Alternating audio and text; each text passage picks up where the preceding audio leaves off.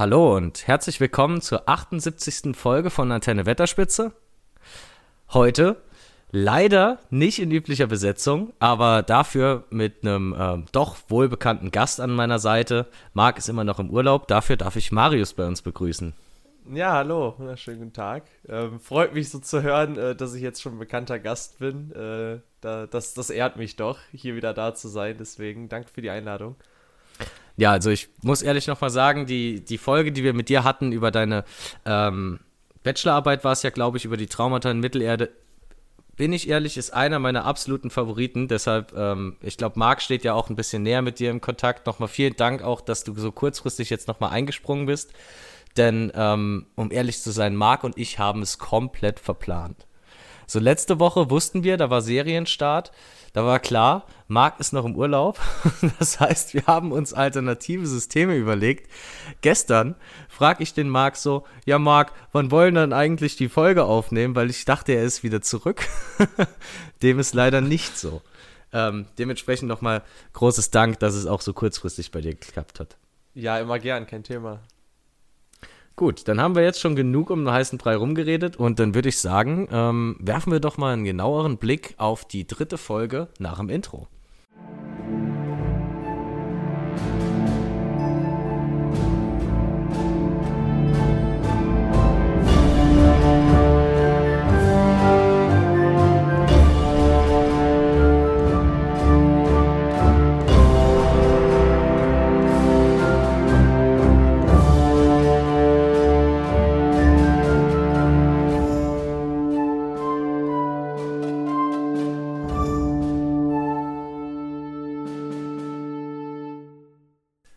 Ja, eigentlich schade, dass Marc nicht da ist, aber Marius, wenn ich dir jetzt erzähle, was er mir als Alternativvorschlag äh, angeboten hat, ähm, vielleicht kannst du da auch mal ganz unverblümt drauf reagieren. Ich glaube, es ist auch super interessant für Außenstehende nochmal zu hören.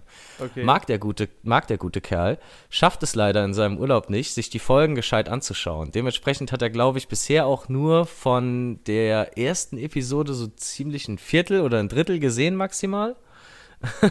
Ui. aber, aber, er hat mir angeboten, äh, er möchte auf YouTube, Marc ist ja jetzt neuerdings auch auf YouTube sehr aktiv, ähm, muss man ihm auch sehr zugute halten, macht er schon super. Er hört sich die Podcast-Folgen also an und macht ein Live-React auf YouTube auf die Podcast-Folgen und spoilert sich quasi so in gewisser Art und Weise durch die Podcast-Folgen dann mit der Serie schon ein bisschen mit. Okay, interessant. Ist ein interessanter Ansatz, oder? Auf jeden Fall. Also ich meine, da mit den YouTube-Videos ist er echt äh, fleißig hinterher. Und das sind auch echt, die Qualität wird auch irgendwie mit jedem Video besser. Also das sind echt richtig starke Videos. Äh, kann ich jedem empfehlen. Ähm, das ist echt gut. Und das ist interessant, das so anzugehen, weil dann hat er ja schon mal so eine gewisse Idee der Folgen. Und wenn er dann die Folgen im Nachhinein schaut, ist vielleicht auch nochmal ein bisschen anderer Blickwinkel, weil er ja schon dann eine gewisse Grundeinstellung hat. Ja, bin ich mal gespannt, was daraus wird. Ähm, ich glaube, es ist aber auch schwierig aus dem Ansatz. Vielleicht habe ich ihn auch falsch verstanden. Er schaut sich die Folgen tatsächlich auch vorher zumindest noch an, ohne dass es sich dann spoilert. Ähm, denn ich halte es auch für recht schwer, einfach nur aus unserem Podcast-React drauf zu schließen, wie dann die Serie eigentlich ist, sondern ich glaube, er reactet einfach nochmal auf das Gesagte vom Podcast selbst. Ich glaube, so war es irgendwie. Vielleicht habe ich das auch gerade okay. ein bisschen verdreht. Aber ist trotzdem in aller Ehren, wenn, selbst wenn er nicht da ist, ähm, anscheinend ja doch voll dabei. Finde ich schön. Super. An der Stelle liebe Grüße, Marc.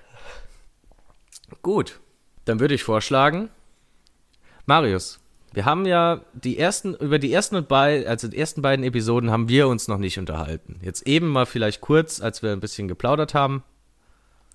Aber vielleicht mal generell. Ähm, ich glaube, meine Meinung ging ja aus den ersten beiden Folgen noch recht gut hervor. Aber wie fandest du denn ähm, die Serie bis jetzt zur dritten Folge? Ja, ähm, also ich, ich hatte tatsächlich am Anfang sehr gemischte Gefühle und ähm, habe mir viele Gedanken dazu gemacht und hatte die ersten beiden Folgen auch tatsächlich mehrfach geschaut, äh, auch mal in Deutsch und Englisch. Äh, und äh, jetzt, nach dem Reflektieren in Ruhe und sich Gedanken dazu machen, habe ich doch eher positive Gedanken und Eindrücke zur Serie, muss ich schon so sagen. Also ich hatte schon Spaß, die zu gucken, habe äh, viel gelacht und, und fand auch einige Sachen sehr schön, ähm, habe mich über einige Sachen sehr gefreut. Äh, aber natürlich, klar, es, es gibt äh, genug Dinge, die da nicht so gut laufen oder, oder das ist ja wahrscheinlich auch subjektiv, was man da jetzt gut oder schlecht findet. Aber ähm, gibt genug Dinge, die nicht so toll waren, meiner Meinung nach und auch, glaube ich, der Meinung vieler anderer.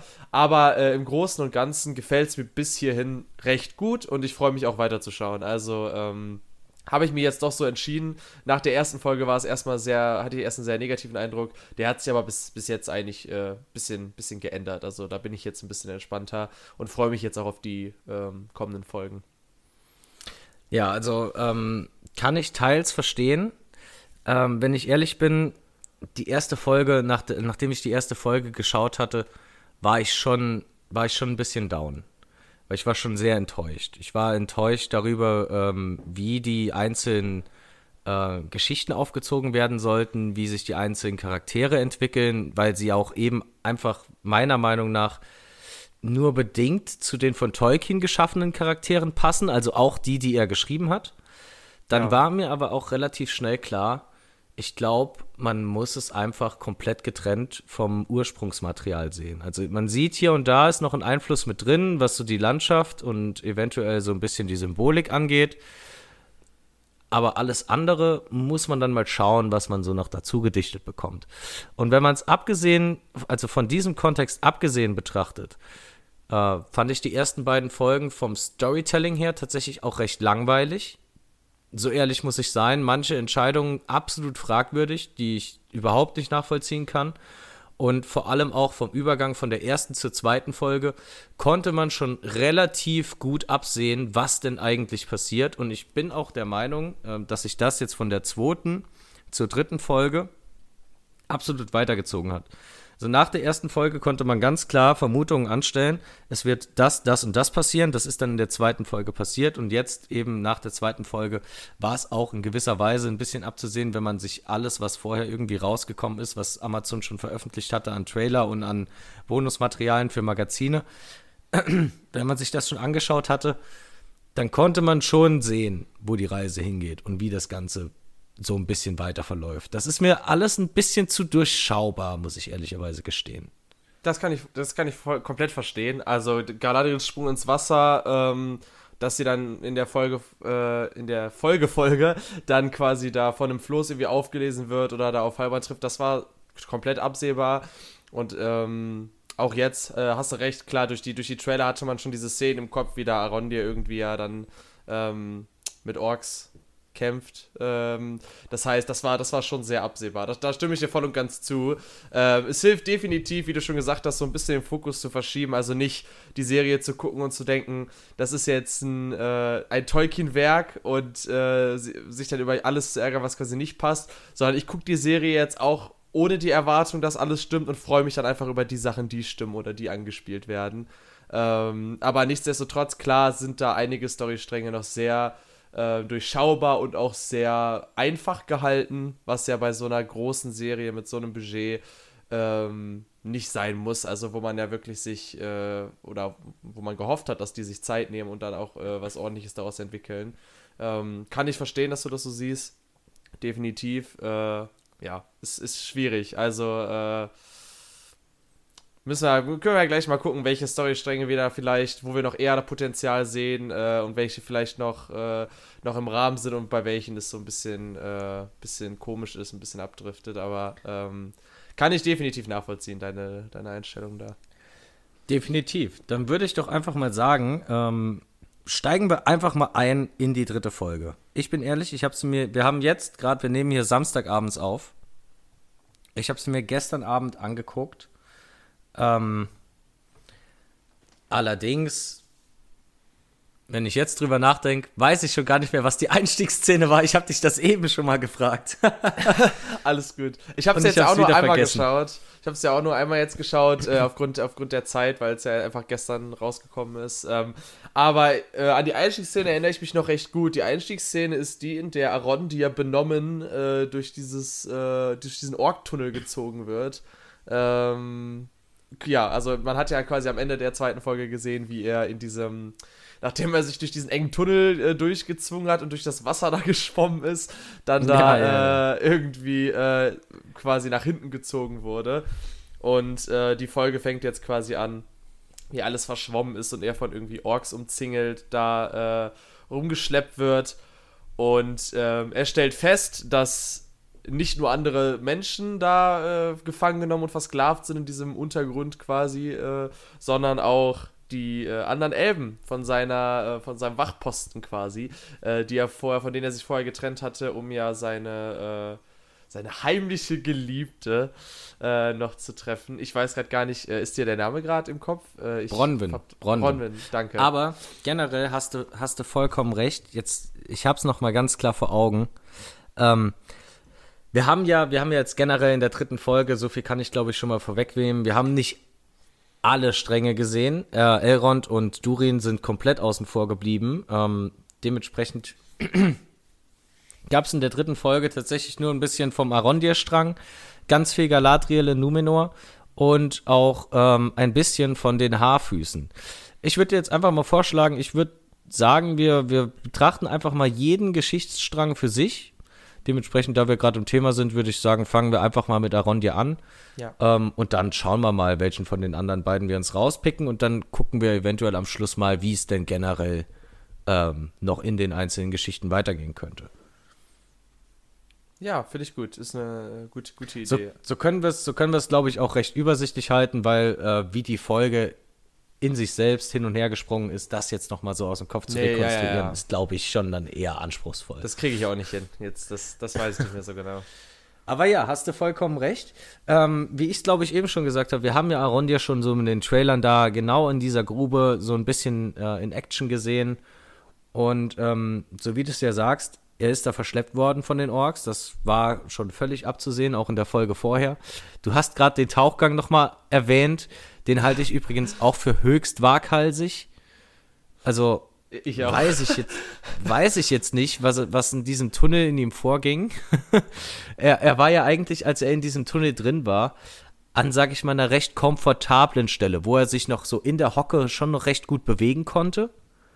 Und dann hört er dieses Geräusch und anstatt dass er sich in dieser Position, in der er da ist, in der er noch recht komfortabel ist, kampfbereit macht oder mal generell so ein bisschen in Achtungsstellung geht, flieht er einfach panisch in den nächst kleineren Gang, wo er sich gerade so durchquetschen kann, um dann blindlings äh, mitten ins Dunkeln irgendwo in eine unterirdische Wasserquelle zu tauchen. Das ist doch vollkommen normal. Ich verstehe gar nicht, was dein Problem ist. Also fand ich schon, fand ich schon sehr grenzwertig, bin ich ehrlich. ja. ähm, sagen wir mal, Gott sei Dank haben die netten Orks ihn dann aus seinem Schlamassel befreit und äh, wieder ans Tageslicht befördert. Ja, freundlich, definitiv. Ähm, Finde ich gut. Ja, der und? Ersteindruck von diesem Ork-Lager fand ich auch äh, ganz interessant. Äh, ich weiß, da hatte ich viele Eindrücke. Ähm, es sei denn, du wolltest jetzt noch was anderes sagen. Nee, nee, ähm, nee, nee. Fahr nur fort. Äh, ja. das, das fand ich äh, ja, also erstmal, man, man weiß ja erst so gar nicht recht, wo er da jetzt ist, ob das unter der Erde ist oder wie das ist. Und dann äh, ergibt sich ja quasi später, dass das, ähm, es ist eigentlich an, an der Oberfläche, aber halt so einen leichten Tunnel gegraben, der mit so, ja, Laken überzogen ist. Ähm, also zum Schutz des Sonnenlichtes, weil ja bekanntermaßen äh, Orks aus äh, Tolkiens Welt äh, im Sonnenlicht nicht gut überleben können oder dass dieses nicht so gut vertragen. Das hat ja zum Beispiel auch im, äh, in Die Gefährten von ähm, Peter Jackson hat das ja die Urukai so besonders stark gemacht, dass äh, diese quasi ja gezüchtet wurden und diese sich am Tageslicht aufhalten konnten. Ähm, das war ja ein großer Unterschied zwischen denen und den Orks. Äh, fand ich gut, dass sie das quasi be beachtet haben, aber ich fand schon, also in, in Herr der Ringe war das jetzt nicht so das Thema Nummer eins äh, irgendwie. Ähm, ist da nicht so groß aufgefallen. Hier haben sie es schon sehr, also wurde schon sehr der Fokus drauf gelegt. Ne? Also die haben so äh, Tierschädel getragen und Kapuzen, ähm, haben immer versucht, in dieser Höhle zu bleiben. Äh, und das finde ich okay, jetzt, klar kann man darüber diskutieren. Was ich ein bisschen seltsam fand, war irgendwie so dieser Aufbau ähm, an dieser Lichtung, wo die dann die Gefangenen irgendwie dann arbeiten lassen. Ähm, weiß ich nicht. Ich, also erst dachte ich so, sind die da irgendwie frei am Arbeiten? Da habe ich gesehen, okay, die sind an Ketten da gebunden.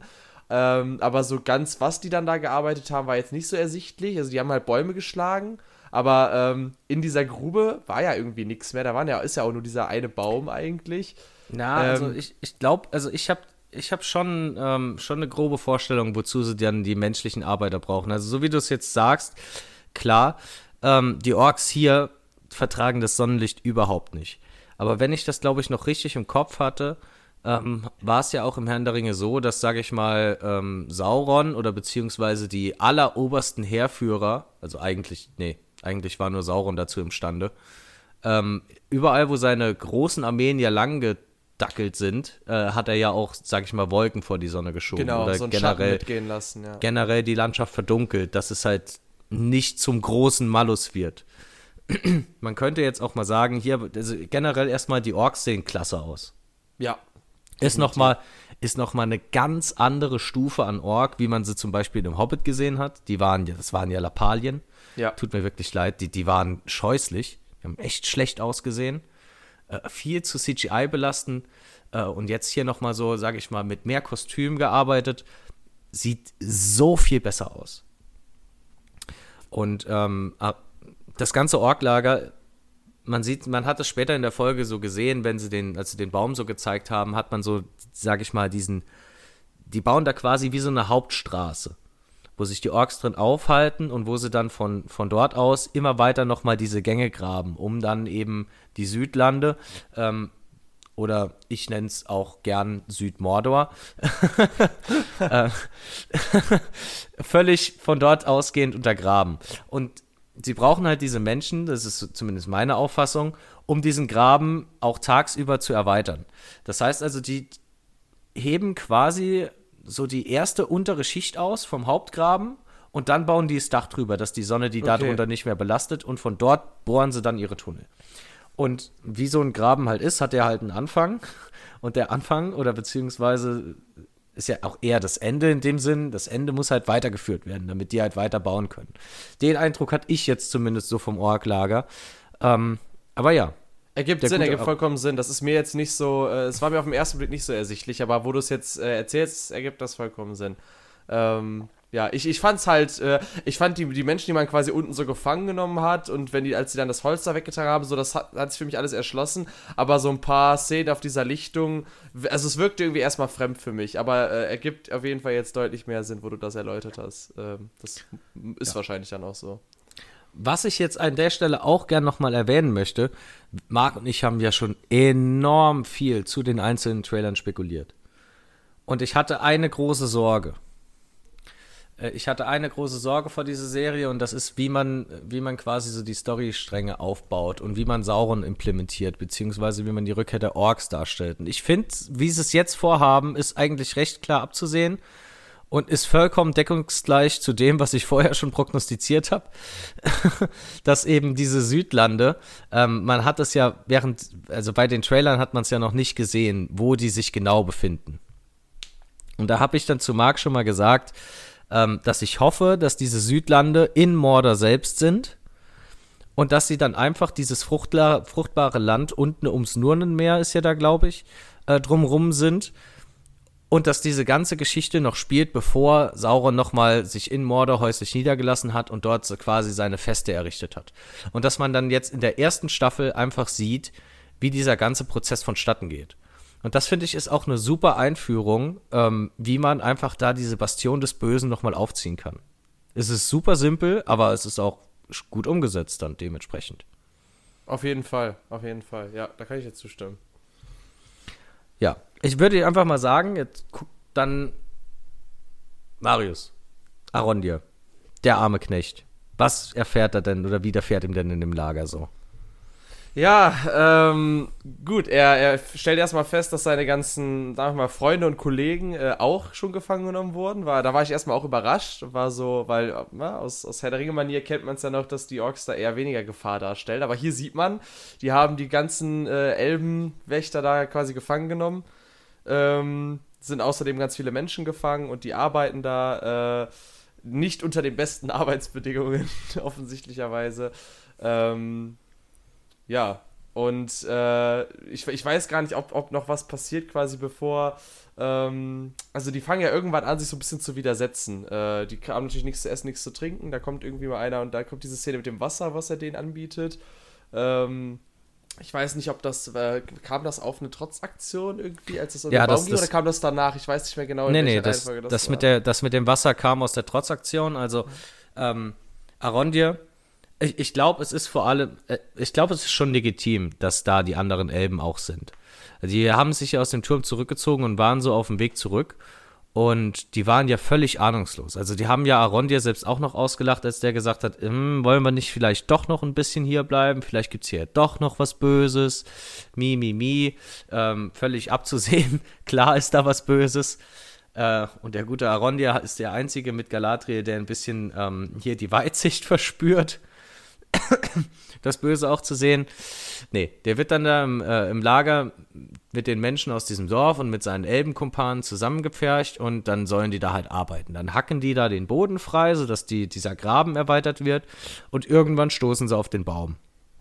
Dann sagen die Orks kurzerhand, hier fällt den Baum. Unsere guten Elben weigern sich allerdings, sagen dann so in guter Manier, ja, der Baum ist uns heilig, der hat sein Recht hier zu stehen, der steht hier schon, da war an euch Orks noch gar nicht zu denken und der bleibt hier stehen, wir buddeln drumrum. Hat dem Ork jetzt nicht ganz so gut gefallen. So, ich meine, sie haben schon, sie haben schon wirklich sehr, sehr, sehr schlimme Bedingungen. Aber was will man auch erwarten, wenn man so in Sklavenschaft zu einem Ork steht? ähm, ja, dementsprechend lehnt sich dann der Hauptmann auf und hält eine Brandrede dem Ork gegenüber, dass der Baum da stehen soll. Und dann äh, ist der erste Ork erstmal, ähm, sag ich mal, erzürnt und will dann direkt auf den losgehen, ich glaube, den auspeitschen. Dann kommt aber, sag ich mal, ein Rang höherer Ork von weiter hinten und gibt dem Elben erstmal recht und ermutigt ihn, dass der so tapfer war, hier gegen die Orks aufzugebären und gibt ihnen dann als Lohn einen Tropf Wasser. Und an der Stelle, bin ich ehrlich, war das erste Mal, das allererste Mal in dieser dritten Folge, dass in dieser kompletten Serie Spannung aufkam. Meiner Meinung nach. Vorher war alles abzusehen. Du hast immer genau gewusst, hier passiert gar nichts, weil die muss weiterleben es war, es war immer dieser Storyplot gegeben. Immer war klar, hier kann keinem irgendwas passieren. Selbst beim Schneetroll in der ersten Folge. Das war ja null spannend. Nee, nee, das stimmt. Das stimmt. Diese, das war, die, diese Möchtegern-Akrobatik, die da eingeführt wurde, das war meiner Meinung nach nur Slapstick, hat mich in gewisser Weise an Hobbit 3 erinnert, wo Legolas auf einem Ziegelstein in der Luft nochmal einen Doppelsprung macht. Ja. Ja. Nee, das Einzige, was ich noch ein bisschen spannend fand, war dann quasi die Szene von, also, was Galadriel macht dann, als sie dann nach Valinor reisen, weil man ja nur weiß, irgendwas macht sie, aber man weiß nicht was, aber das ist dann direkt natürlich wieder wortwörtlich ins Wasser gefallen, als Galadriel einfach ins offene Meer springt. Damit war die ganze Sache dann wieder ausgehebelt und, und mehr als dämlich, aber äh, da, da fand ich, war ich zumindest eine gewisse Spannung das erste Mal verspürt. So war ja gleichzeitig auch das mit dem Meteor da passiert. Aber du stimmt, stimmt schon, dass die erste Szene, wo wirklich komplett, wo man gar nicht weiß, was jetzt passiert, wo man aber weiß, irgendwas stimmt nicht und es ist spannend. Das war auf jeden Fall in dieser Szene. Weil es war ja, natürlich ziemlich, ziemlich sass, dass er so sagt, so, oh, ich finde super, dass du uns Orks wieder setzt, hier zur Belohnung ein Tropfen Wasser. Also ich glaube, da braucht man kein, kein äh, Degree in Orkisch, um zu verstehen, dass das irgendwie ein Hinterhalt sein kann, muss. Ja, ähm, aber dann machen sie es auch noch so schön mit, ja, gut, man denkt jetzt äh, Gift. Ich meine, bei eigentlich die meisten wissen ja, Elben sind da eher nicht so anfällig für, für so Gift. Ähm, aber trotzdem hatte man kurz so die, zumindest, also ich dachte mir kurz, vielleicht versuchen die Orks das trotzdem, weil die es nicht wissen oder keine Ahnung. Ähm, weil man hat zumindest abgewartet, was passiert, als er trinkt. Es passiert halt nichts, äh, gibt es noch dem nächsten und so. Also es war schon ziemlich spannend. Und dann ja. äh, kannst du jetzt mal auflösen, was dann passiert. Bin ich ehrlich, da hatten sie mich auch komplett am Köder. Ich dachte, ähm, ich hätte gedacht, ja, so im Ehrgefühl der Orks kann man das schon verargumentieren. Die haben dann, also der, der Elbenanführer, ich weiß nicht, wie er heißt. Arondia sprach ja da am Turm irgendwie mhm. zu seinem Vorgesetzten. Das ist der Elbenanführer, der Vorgesetzte im Turm. Keine Ahnung, wie der heißt, ist auch egal. Ähm, der hat gegen den Ork äh, eben, der hat dem, sich dem entgegengestellt, hat das Wasser bekommen. Schnüffelt dran, wie du schon gesagt hast, er hatte die schwere Vermutung, dass es vergiftet ist, zögert und trinkt. Gibt dann die Flasche weiter an Arondir, ist auch noch zögerlich, schnüffelt nochmal dran, checkt nochmal alles, trinkt dann. Und gibt es dann seinem letzten elbischen Kameraden, der dann nicht mehr checkt, sondern einfach ansetzt und trinkt. Und das war's dann auch schon leider mit ihm. Denn der Ork hatte doch andere Pläne. Und schnitzt ihm dann, während er seinen Kopf in den Nacken lehnt und die Wasserflasche ähm, ja, am Mund hängen hat, die Kehle auf.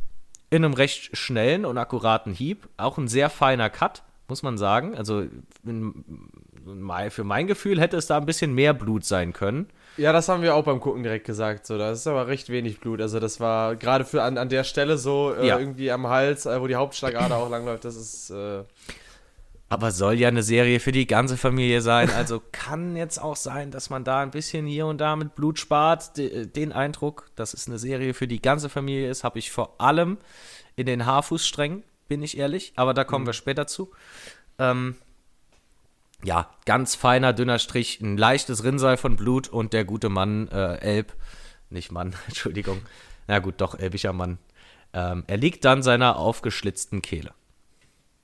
Ja. Das lässt sich natürlich Arondia und sein Anführer nicht ganz so gefallen.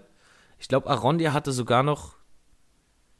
Nee, der hatte da die Axt noch nicht.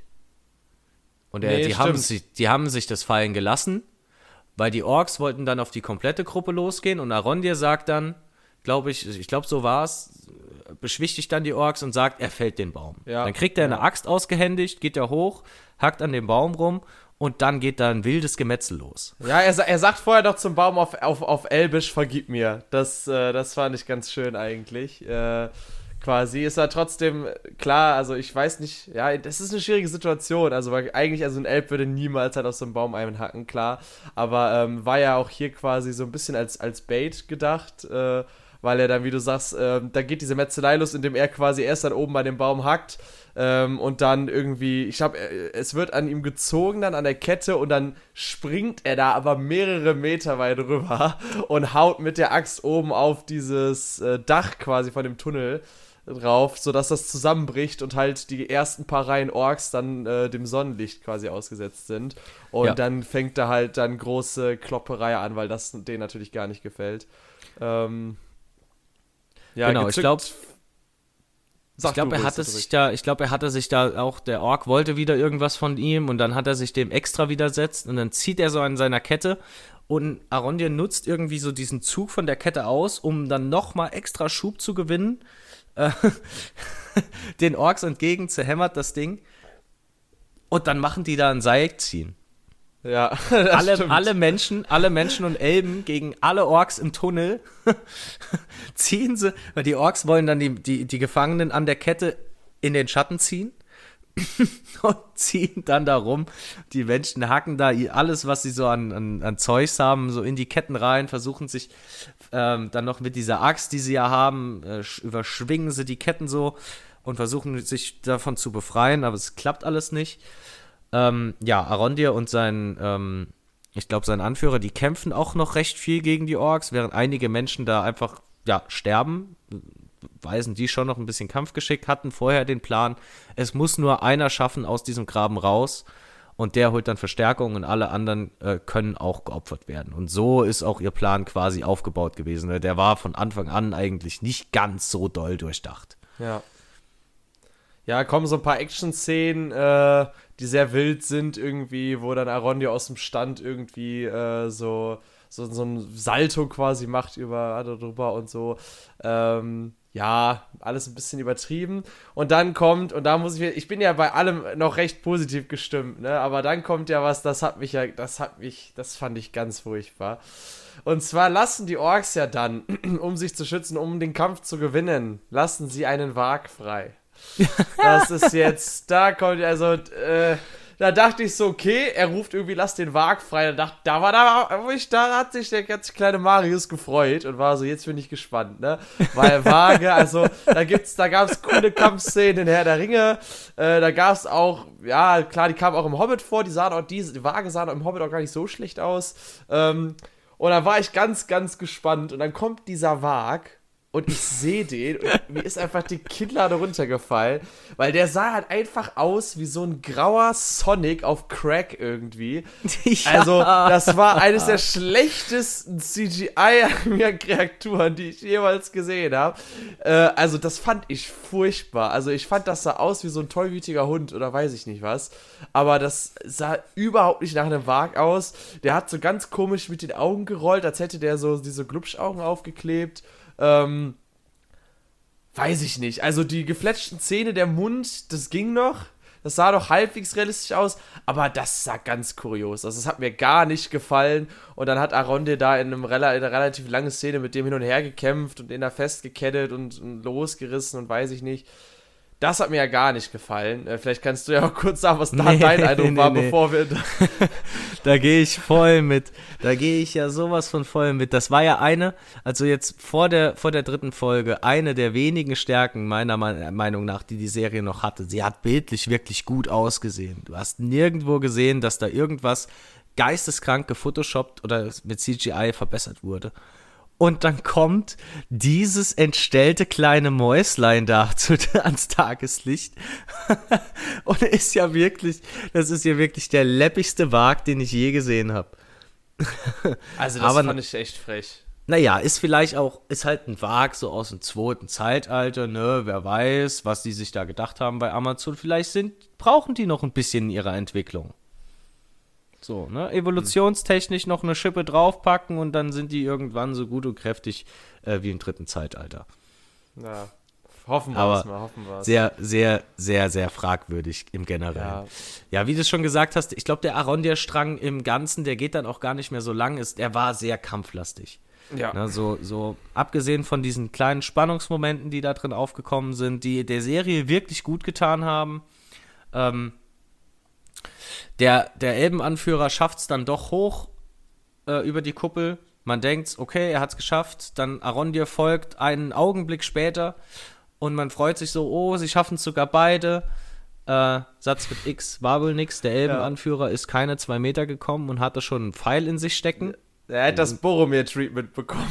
Ja. Also, das war, äh, ja. Da haben, sie ganz gut gemacht. Man hat es ja erst nicht gesehen. Er ist damit gerechnet, weil der erste Pfeil von vorne so steckte und er sich dann so langsam umdreht und man dann sieht, dass er schon steckt. Äh, war so, so, bildlich quasi war es cool dargestellt, weil ich dachte erst, ich dachte erst, dass der Elb verharrt hat und sich die ganzen brennenden kaputten Bäume anschaut. So, ja, irgendwie. Ja, die, ähm, die Angst hatte ich auch kurz. Ja, und dann sieht man halt, okay, er hat einen Pfeil abbekommen, kriegt er noch einen zweiten Pfeil ab ähm, und stirbt dann und Arondir wird eigentlich wieder runtergezogen und äh, ja. Hat es auch nicht geschafft. Das nee, der wird dann bewusstlos geschlagen oder so halb bewusstlos ähm, und soll dann zum großen Anführer Ada, hieß der, oh. glaube ich. Die ja, haben ihn Ada genannt, oder? Da habe ich erst einen Herzinfarkt bekommen, als ich das erste Mal von den Orks gehört habe für Ada oder so, ne? Ja. Da dachte ich gerade, da, da habe ich, ich habe das mit äh, Freunden geguckt, da habe ich rübergeguckt und war so, bitte nicht, ne? Ich ja. war wirklich so, ich, ich hatte ganz kurz Angst, dass aus irgendeinem Grund die Orks Iluvatar worshipen.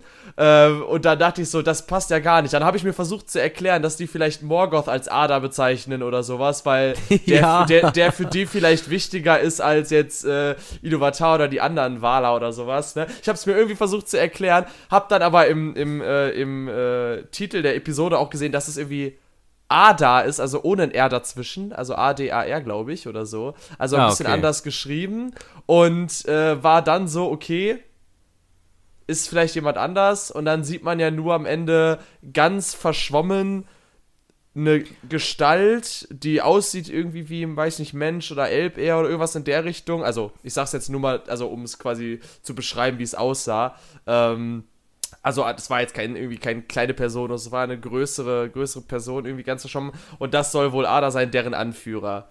Ähm, aber da muss ich sagen, bin ich jetzt. Soll, soll das schon Sauron sein? Nee, oder? Also, weiß ich jetzt ehrlich gesagt nicht. Ich da bin ich mir tatsächlich auch noch ein bisschen unschlüssig. Ich hätte jetzt, ich hätte zwei Vermutungen. Entweder es ist eine Marionette, die Sauron installiert hat, um da einfach die Orks zu beaufsichtigen. Was ich mir allerdings auch vorstellen kann, ich weiß bei Gott nicht, wie Arondir aus der Situation nochmal rauskommen soll. Dass entweder hier dieser Ada, der wenn er, ich habe den Titel von der Serie nicht geguckt, also von der Folge, wie, wie die hieß, der dann, also ohne das R ist es dann zumindest mal nicht Ada, was ich eigentlich von allen Orks immer so verstanden habe, da gehe ich auch voll mit, da dachte ich mir, was zur Hölle, warum, warum rufen die Orks so jetzt in ihrem Kampfschrei für Ada? Warum? Wie, wieso? Ne, was ich eingangs gesagt habe, man muss es ein bisschen abgesondert von der Lore sehen. Dementsprechend traue ich Amazon auch alles zu. Also, wirklich, äh, da kann mich quasi nichts mehr erschüttern. also, wenn die wirklich Iluvatar meinen äh, und nee, nee. der wird ja quasi, da, da muss ich ja das, los. Das, das glaube ich, das glaube ich, das glaube ich eher nicht. Aber ähm, ich kann mir vorstellen, dass, event dass es eventuell auch schon Sauron ist, der dann Arondir, ähm, Arondir ein bisschen bekehrt. Er hat ja, er hat ja so diese, diese Fähigkeit auch, sage ich mal, einen Geist zu unterwandern.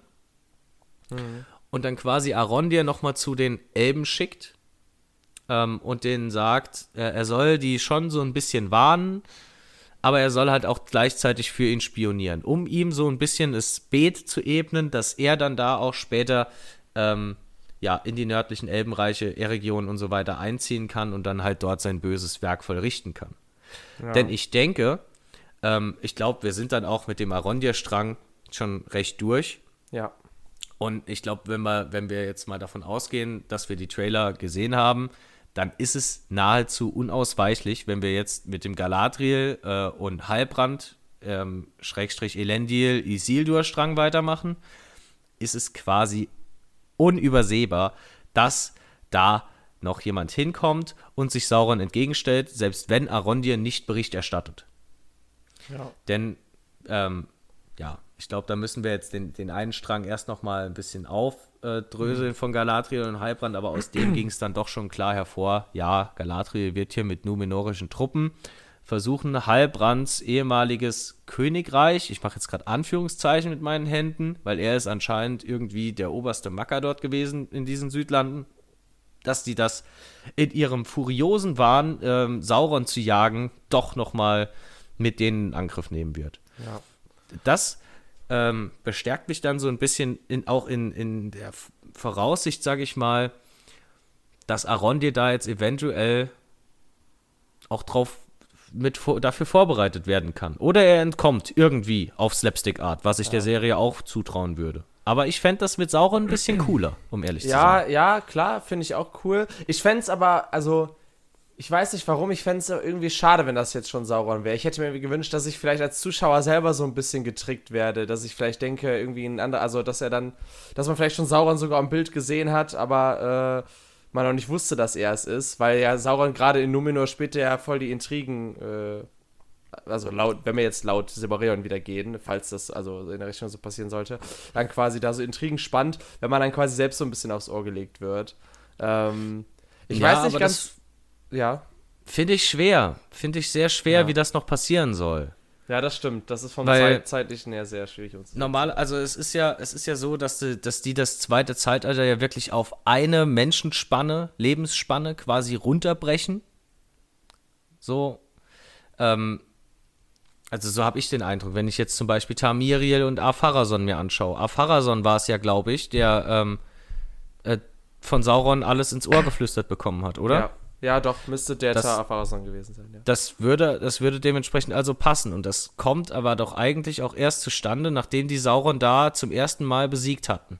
Und den dann, die, die holen den doch nach Numenor, ne? Also genau, und die nehmen. Schon in Südland, holen den nach Numenor und da, und da fängt er dann an, seine Intrigen zu, zu äh, stricken. Genau, die nehmen, die nehmen den dann mit. Das würde, wenn man das eventuell noch unterbringen wollen würde, würde es ja eigentlich dazu passen, dass da hier wirklich schon Sauron auftaucht dass die den dann in der ersten Staffel noch platt machen.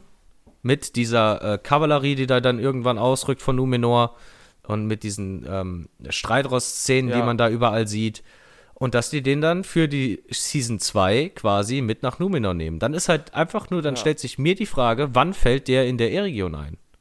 Ja, das, ja, das stimmt. Das, das und ist wann? das Wichtige und das ist ja, das ist ja besonders wichtig, weil ja E-Region äh, die, die Region ist, in der er dann mit Celebrimbor zusammen quasi dann anfängt, die, die Plan der Ringe zu, zu schmieden und, auch, und die Ringe selber auch zu schmieden dann quasi. Eben, eben. Ja. Und das ist ja, das ist ja, sag ich mal, so der essentielle Punkt im zweiten ja. Zeitalter.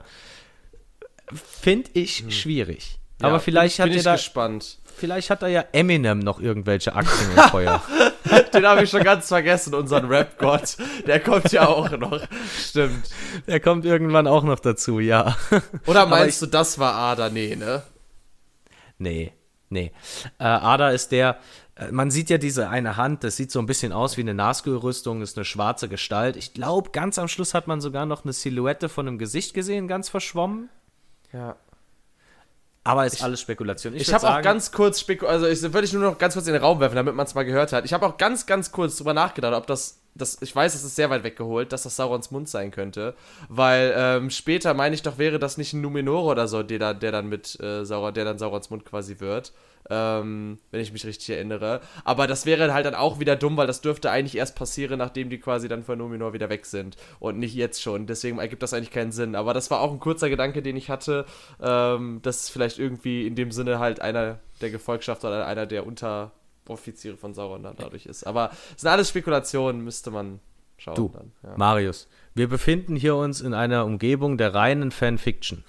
Dementsprechend, dementsprechend ist Fanfiction an jeder Stelle gern gesehen und auch vollkommen angebracht. Ich meine, schau dir nur allein den, der Haarfußstrang und Meteor Man an. Also bitte. Mm. Also aua. das tut schon weh.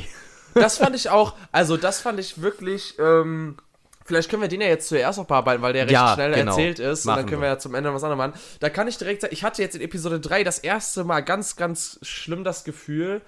Also, immer wenn es zu dem Harfoot-Strang gewechselt wurde, hatte ich da keinen Bock drauf. Also das war in den, in den ersten zwei Folgen nicht ganz so schlimm. Da sind ja alle Stränge so nebeneinander gelaufen. Man war interessiert, was jetzt wo passiert, auch wenn es vielleicht ja vorsehbar war. Aber ich, hier war das wirklich so, der Arondir-Strand, da, da ist sehr viel Kampf passiert. In dem Numenor-Strand mit der Galadriel und so hat sich einfach, also da ist am meisten Plot passiert, würde ich jetzt mal behaupten, also gerade was so Dialoge angeht. Und dann sind die halt immer zu den Haarfüßen gesprungen und da ist eigentlich gar nichts passiert. Also man hat nicht mehr über den Meteormann erfahren. Der hatte nur eine ganz große Slapstick-Aktion, wie der sich da irgendwie selbst in so eine äh, in den Decken da einwickelt und weiß ich nicht was. Ähm, das Einzige, was ich ein bisschen interessant fand, war die Einblicke, die wir bekommen haben in die verbliebenen Hobbits. Da gab es ja diese Stelle, wo die quasi äh, wie so eine Rede gehalten haben, bevor die die Wanderung weiterziehen.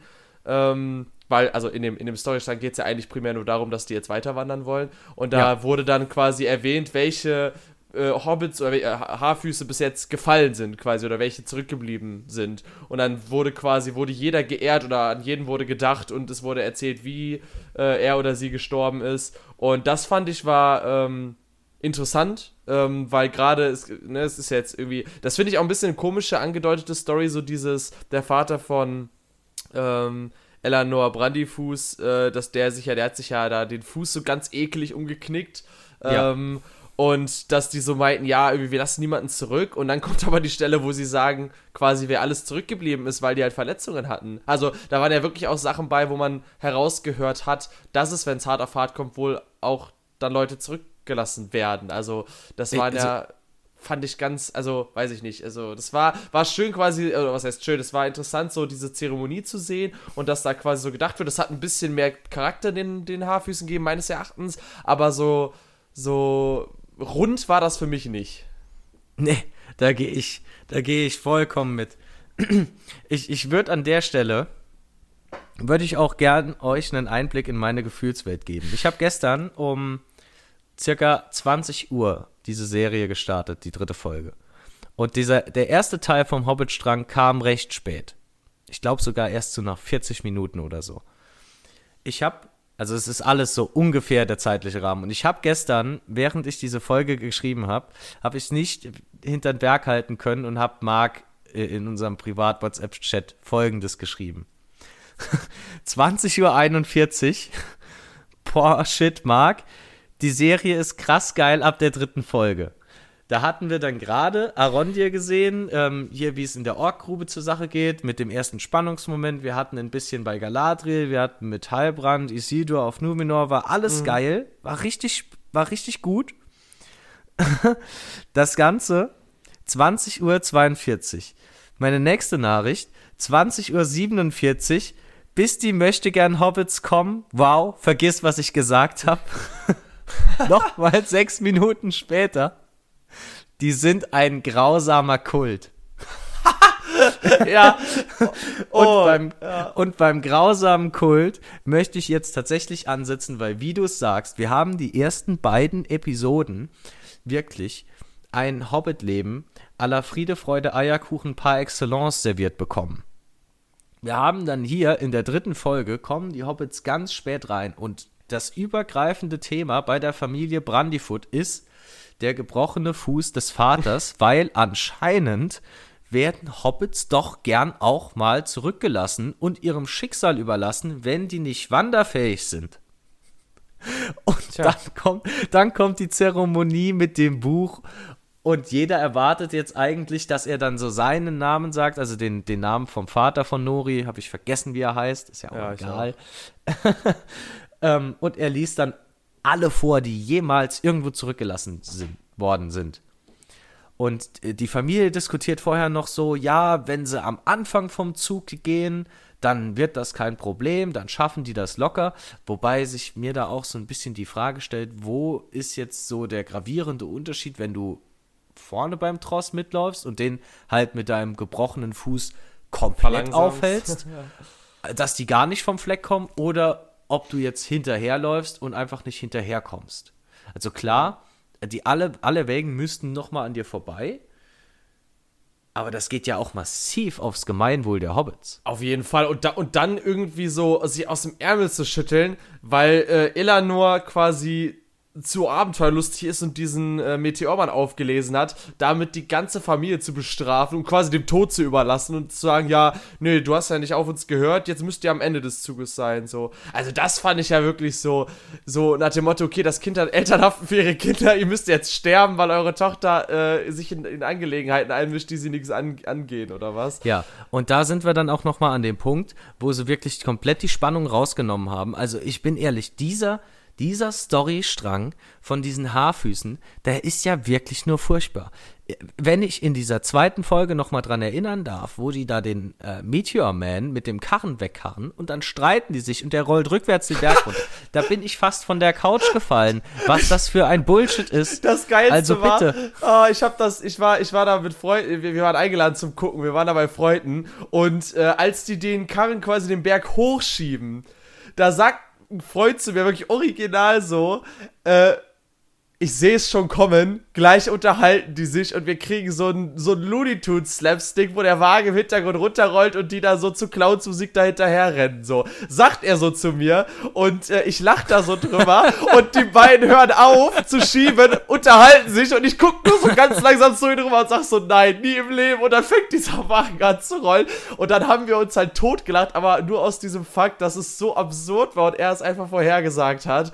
Und also das war wirklich Hardcore. Also, äh, da, ich habe ich hab den, in Anführungsstrichen, Disney-Humor Slapstick der Zwerge, habe ich in meinem Video bei YouTube tatsächlich sehr positiv hervorgehoben. Ich fand, das war eher, also auch wenn das Humor ist, den nicht jeder wahrscheinlich mag, und das kann ich vollkommen nachvollziehen, fand ich, war der gerade im Bereich der Zwerge, meiner Meinung nach, sehr angebracht. Und ich fand, es war sehr äh, irgendwie herzwärmend und, und das war sowas, wo man sagen kann, ja, das kann man ruhig mal für die Familie machen, die das gucken irgendwie. Fand ich, da, da fand ich das okay, dass die so gescherzt haben und irgendwie dieses, so dieses Eheding zwischen Durin und so, da ist jetzt auch egal, müssen wir jetzt nicht ausholen, aber da habe ich es noch gelobt, aber da, das, das war wirklich einfach nur noch so, äh, wie du schon sagst, der, der Strang hatte keinen Inhalt mehr und dann, wie, wie, wie versucht man den zu retten, irgendwie so, so ganz zufällige, lustige, in Anführungsstrichen, äh, Sequenzen da einzubauen. Also das war ja komplett, also nee, gar nicht. Bitte. Ja, also ich finde es auch, ich finde es auch wirklich sehr erschreckend, wie Nori aufgebaut ist. Sie ist so die, wirklich original die Mischung aus äh, Bilbo und, und weiblichem Frodo. und dann haben wir einen Möchtegern Samwise Gamgee, auch in weiblicher Besetzung, der ja, hier stimmt. keinen Schritt von der Seite weicht, der dann hier nochmal einen emotionalen Touch bekommen hat, weil man so ein bisschen erfährt, ihre Familie ist auch irgendwann mal zurückgelassen ja. worden, aber die ist anscheinend vom Erdrutsch erwischt worden, also ja, ja doch schon legitimere Gründe. Uh, sad, but ja, yeah, shit happens, I guess. Ähm, und ja, dann vorher auch schon, wie die sich da absprechen äh, und dem hier dem Astrologen Hobbit Burdock. Heißt der also, Burdock? Ja, ich glaube schon. Das finde ich ja auch ganz spannend, ne? Das, der, jetzt stell dir vor, da ist ein Haarfuß, also sagen wir mal eine eher unwichtige Kreatur äh, quasi auf in Mittelerde, und der besitzt einfach ein Buch, in dem alles drinsteht, was passieren wird. Das ist ja unfassbar, also wirklich, dass, äh, dass es sowas überhaupt gibt und dass er das dann noch hat, also der, der muss ja wirklich äh, sehr, sehr weise sein. Da können, ja, sich, äh, da können sich die äh, Istari mal eine Scheibe von abschneiden, also die, die ganzen Zauberer und die war, also der weiß ja mehr als die. Also da, das kann ich mir bis heute auch nicht erklären, wo dieses Buch herkommt und warum er irgendwie, äh, weiß ich nicht, da die, äh, das Lexikon, Mittelerde-Lexikon ist für, für alle. Ja, und vor allem, wie die dem die Seite klauen. Ich habe ja gedacht, ich bin's nicht mehr. Also klar, den Part von ich gehe rein, du stehst Schmiere. Ähm, okay, sie hat sich sehr leicht überreden lassen. Also die, wirklich das Druckmittel von Nori war marginal, hätte ich jetzt mal gesagt. Ja, stimmt, stimmt. Äh, obwohl sie so große Bedenken geäußert hat. Aber okay, shit happens. Sie ist ja der weibliche Sam, sie muss, sie ist dabei, sie, sie hilft immer, wo es im, wann immer es geht. Dann geht die Nori da rein, blättert in dem Buch rum, findet die Seite. Natürlich kommt Burdock. Natürlich wird sie gewarnt, sie geht unter den Tisch und dann diese Beschreibung, wie die dieses Blatt sucht. Also bitte, also bitte. Das mit war dem, ja wirklich grausam. Mit dem rechts und links und geradeaus und wie die das dann in so Sätze einbaut, um ihr zu sagen, wo sie hingreifen soll. Vor allem das Schlimme war, hätten sie das, hätte sie nur so einen Satz gesagt oder, oder vielleicht einen zweiten noch, wo sie sagt so, oh, das ist mir ganz recht ähm, da gehe ich jetzt doch direkt wieder geradeaus zurück oder sowas, ne? Dann hätte ich das, glaube ich, noch vielleicht lustig gefunden, hätte so den ja. Ansatz verstanden. Aber die haben das ja dann, also sie hat ja dann noch so achtmal vorbeigegriffen und die hat noch achtmal die Richtung gewechselt und das noch, also damit wirklich jedes zehnjährige und an Kind dem Ding auf dem dann Tisch versteht, dass an der dem Witz Item nochmal gerüttelt ja, ja. und auffälliger geht's ja wohl nicht. Das ist, ist ja wirklich furchtbar, was diese Hobbits, die, die Hobbits haben, diese Folge, das, also wirklich absolutes der absolut negative Höhepunkt dieser Folge. Immer wenn die Hobbits kamen, ja. war ich schlecht gelaunt, weil diese, diese Hobbits sind einfach furchtbar. Muss ich dir leider zustimmen. Ja, fand ich in den ersten beiden Folgen wirklich noch gar nicht so schlimm. Da habe ich auch ein paar Sachen positiv hervorgehoben, ähm, auch wenn es jetzt nicht besonders spannend war, aber da fand ich, war das alles noch annehmbar und dass die dann im Meteor Man fände, da habe ich mir nur schon Sorgen gemacht, dass die eine wichtigere Rolle zuteil werden, als es vielleicht sich eigentlich gehört. Aber oh, das, ja, ja, äh, aber, aber das war wirklich einfach, also immer wenn es zu der Hobbit geschalten wurde, gab es quasi keinen Inhalt und einfach irgendwelche äh, sinnlosen Witze und Kommentare und dann durften wir endlich wieder nach Numenor. Ja, finally, ich glaube, wir, wir müssen jetzt, wir müssen den Hobbit-Strang, wir müssen den abschließen. Ja. Ja. Wir müssen den. Der, der Meteor Man taucht dann da auf deren Zeremonie auf, wo die den Zurückgebliebenen gedenken. Ähm, der Meteor Man sagt dann, ähm, er stammelt Nori vor sich hin und so connecten dann die Hobbits so gedanklich, ja, der gehört zu Nori. Ähm, Nori, was macht der hier? Warum ist der hier? So ganz in der Hobbit-Manier. Er hatte die Seite vorher gefunden am Lagerfeuer, hat sich die Sterne angeschaut, hat das Ding abgefackelt, ist dann in Panik geraten und hat sich dann ein Zelt übergezogen. Ich glaube, das war auch dann schon fast alles, was da passiert ist. Irgendwie waren sie dann recht cool mit ihm, weil er war dann friedlich. Nori hat Anschiss bekommen von allen und am nächsten Tag sind sie weiter und dann hat sich gerade so abgezeichnet, dass sie den Wagen jetzt nicht mehr ziehen können und dass sie zurückbleiben müssen. So den Spannungsbogen leicht angespannt und dann raschelt der Wagen. Es soll wieder noch mehr Spannung aufgebaut werden und wer kommt zum Vorschein? Natürlich der Meteor Man. Und ich schätze jetzt, er zieht den jetzt den Wagen und ja, schauen wir mal, was mit Meteor Man und mit den Hobbits noch passiert. Mein, meinst du nicht, dass, äh, dass er quasi nach Mittelerde gekommen ist, um Hobbitwagen zu ziehen? Dass das nicht seine Aufgabe ist? ähm, ich habe zu Meteor Man schon einige Spekulationen angestellt. Und ich bin ehrlich, ich habe es schon mehrfach gesagt, ich traue Amazon alles zu und ich ich habe es eigentlich in der letzten Folge noch mal ein bisschen relativiert, dass ich gedacht habe, ich glaube nicht, dass es Gandalf ist.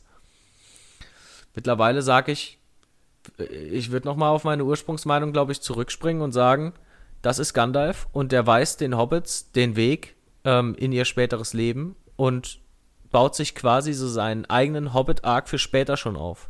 Das ergibt ja vollkommen Sinn. Der muss sich ja seine Hobbits schon rekrutieren, damit er dann später, äh, später im dritten Zeitalter dann äh, helfen kann, den Ring zu zerstören. Also da, das sind dann, der, da züchtet er quasi aus Haarfüßen dann so Elite-Hobbits.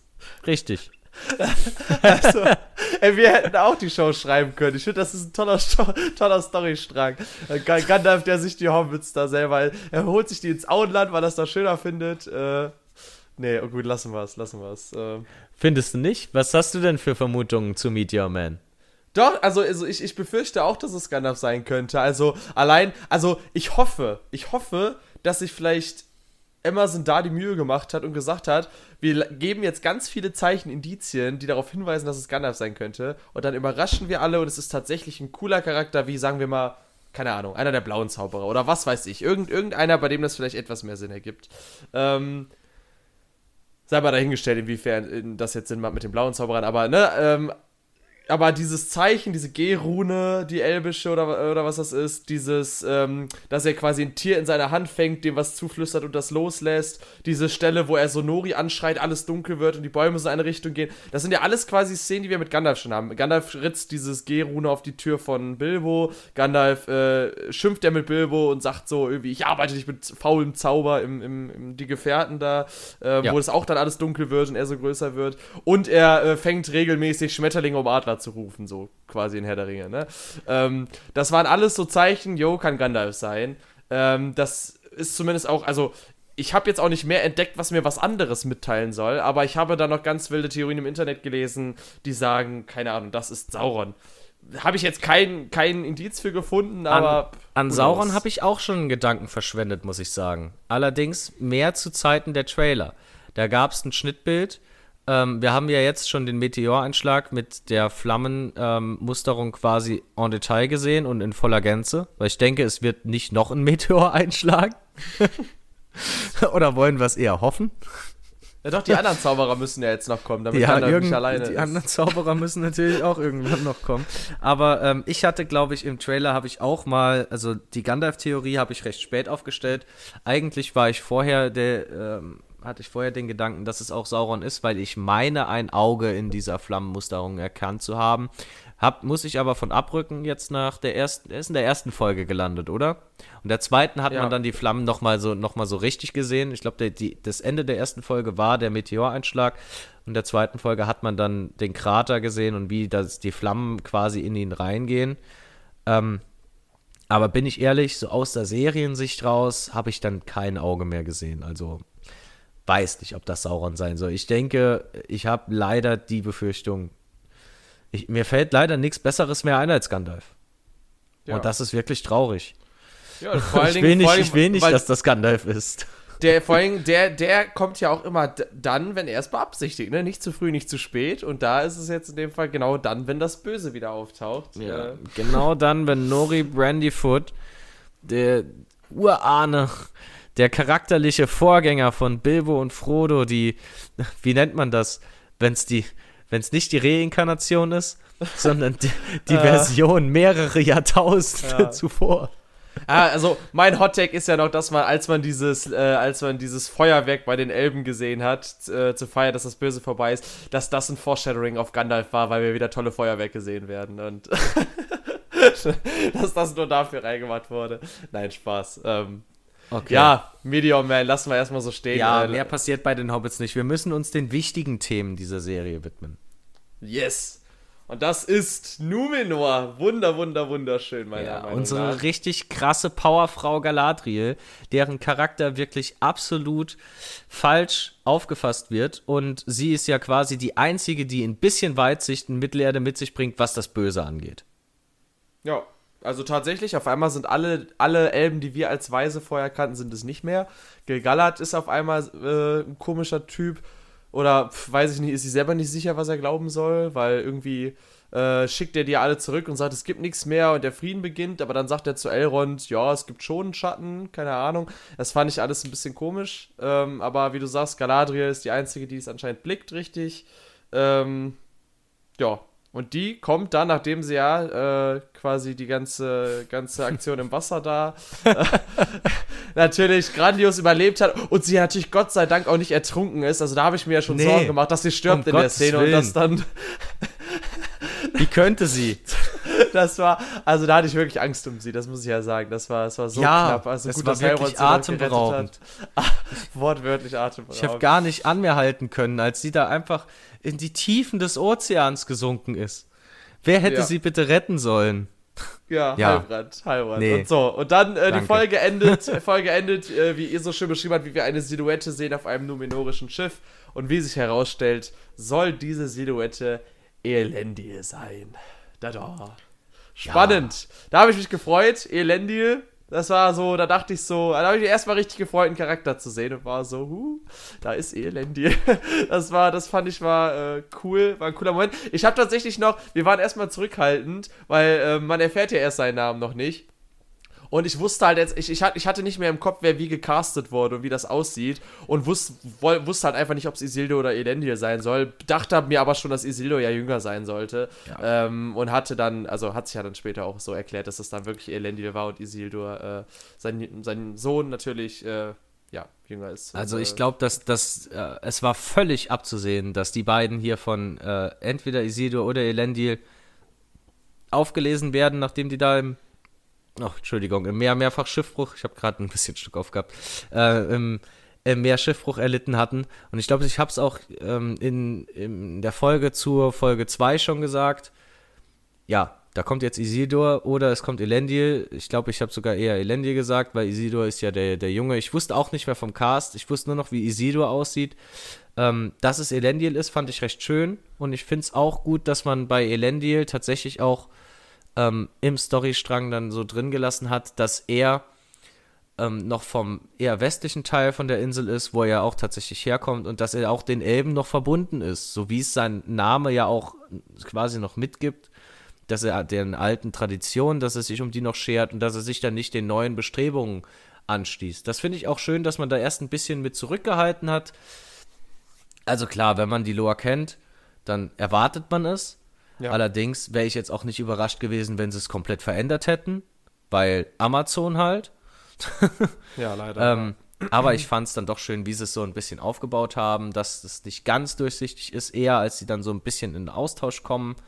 Ähm, finde die beiden aber auch, also Elendi finde ich gut besetzt, das würde ich gerne noch gerade noch vorwegnehmen, weil da, da bin ich immer sehr sensibel, was so die Besetzung von Charakteren mhm. angeht.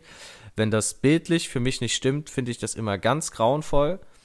Äh, in dieser Serie ganz klar ein Fall dafür, Elrond. Ja. Sieht absolut nicht aus wie ein Elrond. Ja. Dieser, die Zwergenkönigin, sieht für mich nicht aus wie eine Zwergenkönigin. Und mhm, ähm, wir haben dann noch äh, Isildur. Tut mir leid, der ist Weiß ich nicht. Ja, also äh, bei Elrond stimme ich dir 100% zu. Bei Isildur habe ich auch nicht so die Vibes gehabt bis jetzt. Ähm, mit der Zwergenfrau, äh, Zwergenkönigin finde ich nicht so, so schlimm. Das fand ich, also war mir, also da habe ich mir tatsächlich gar nicht so Gedanken gemacht, das habe ich einfach so hingenommen.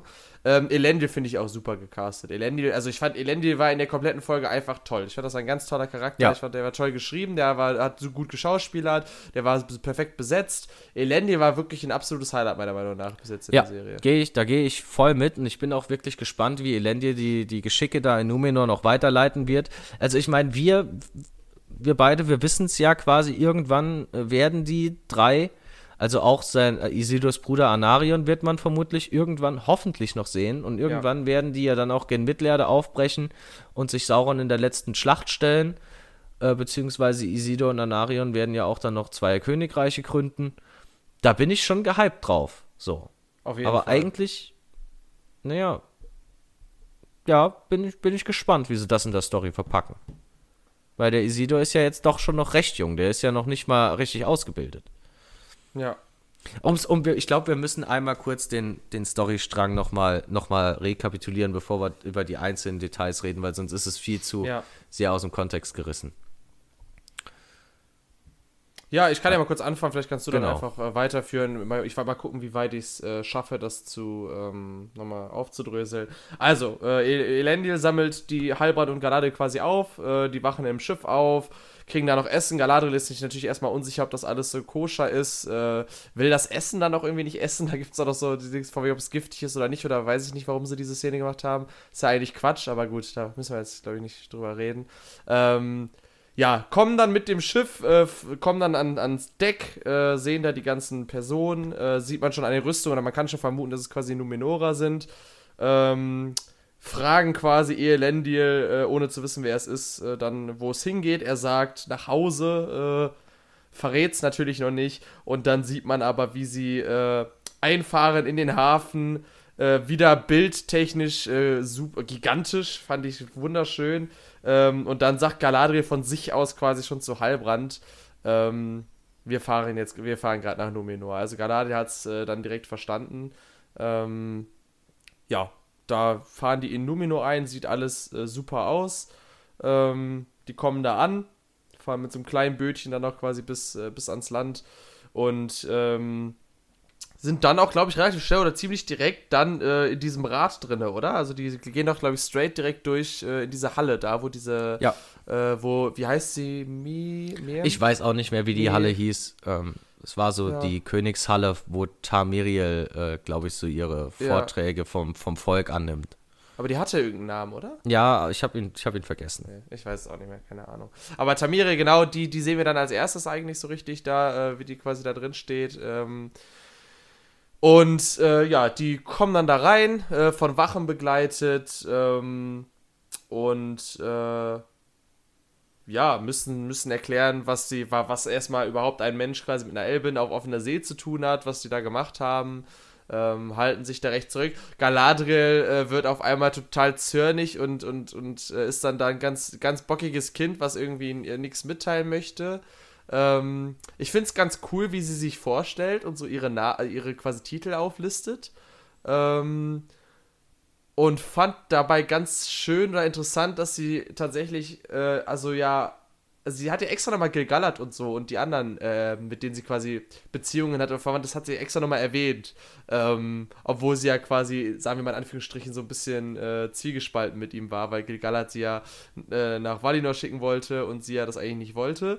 Aber sie sagt irgendwie nochmal Offizierin unter Gilgalad oder sowas, ähm, Elben von den Noldur. Ich schätze, und, und im rechten Moment, im rechten Moment ist es dann doch gut, so gute Beziehungen zum ja. Hochkönig der Noldor zu haben. Richtig, richtig, genau. Nee, aber also, klar, klar, kann sie das auch einfach nur sagen, um dann gut dazustehen, aber ich, ich fand es irgendwie schön in dem Moment so, also habe ich irgendwie irgendwie ein Schmunzeln im Gesicht gehabt. Und ähm, ja, klar, dann kommt wieder so ein bisschen. Äh, das ist eigentlich die gleiche Szene hatten wir in Game of Thrones, glaube ich, äh, wo Daenerys äh, irgendwie ihre 20 Titel runterrattert und sagt, wer sie ist. Und dann irgendwie die Person daneben einfach sagt: Ja, hallo, ich bin ein Mensch.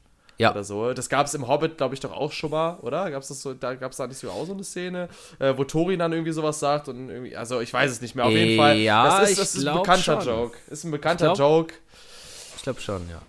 Ähm, ja, kann man machen. Pff, muss man nicht. Ist, ist fein, muss man sich jetzt nicht drüber aufregen.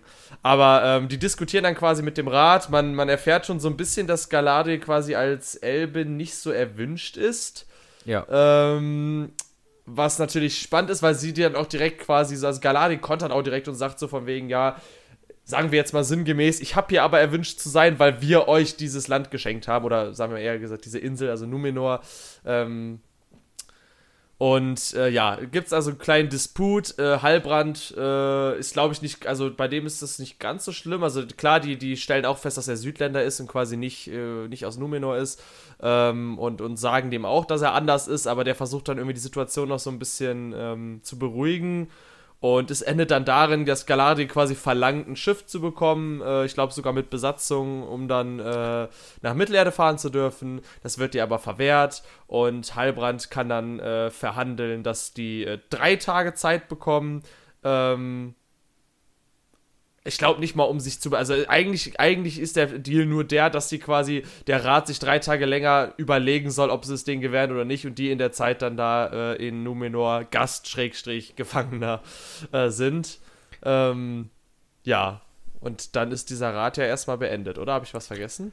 Nee. Ähm, der Rat endet dann. Ähm, ich finde es vor allem recht schön oder ich fand es sehr interessant zu sehen, äh, Im Trailer wird ja so ein bisschen angeteasert, dass, oder es, es wurde der Anschein erweckt, dass Tamiriel und Apharason ähm, große Feinde äh, von Anfang an äh, gegeneinander sind, absolut die Gegenparts bilden.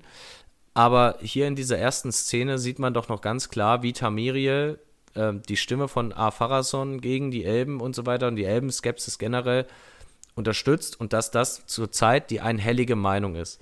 Ich gehe aber schwer davon aus, also es ist quasi unausweichlich, dass Tamiriel, dass bei Tamiriel da nochmal ein Umdenken in, hin zu den Elben und hin zu den Gefahren stattfinden wird.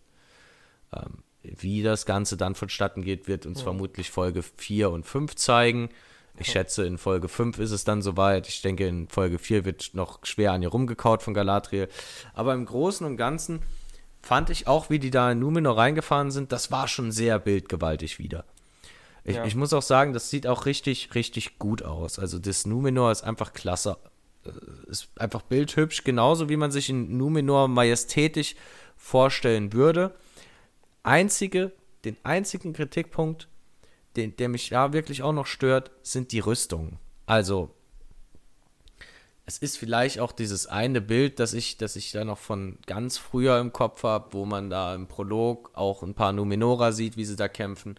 Und es gab ja dann auch quasi, sage ich mal, in den letzten 20 Jahren immer Artworks von numenorianischen Rüstungen, auch so aus der Fanfiction raus, die sich an diesem Stil eher orientiert haben. Und jetzt haben wir einen komplett anderen, der natürlich auch vertretbar ist, aber ich weiß nicht, der, der, der jetzt vorher schon irgendwie die letzten 20 Jahre kursiert hat, finde ich, passt meiner Meinung nach auch doch ein bisschen besser zu Numenor. Obwohl beim aktuellen Rüstungsstil die Liebe zu den Pferden ähm, und zur See auch rauskommt. Was beides ja. bei Numenor absolut, äh, was den Numenorern beides sehr wertvoll ist und absolut in die Wiege gelegt worden ist. Dementsprechend kann man das verargumentieren. Ist vielleicht auch einfach meine persönliche Meinung, dass der Schönheitsmakel da so ein bisschen mitschwingt.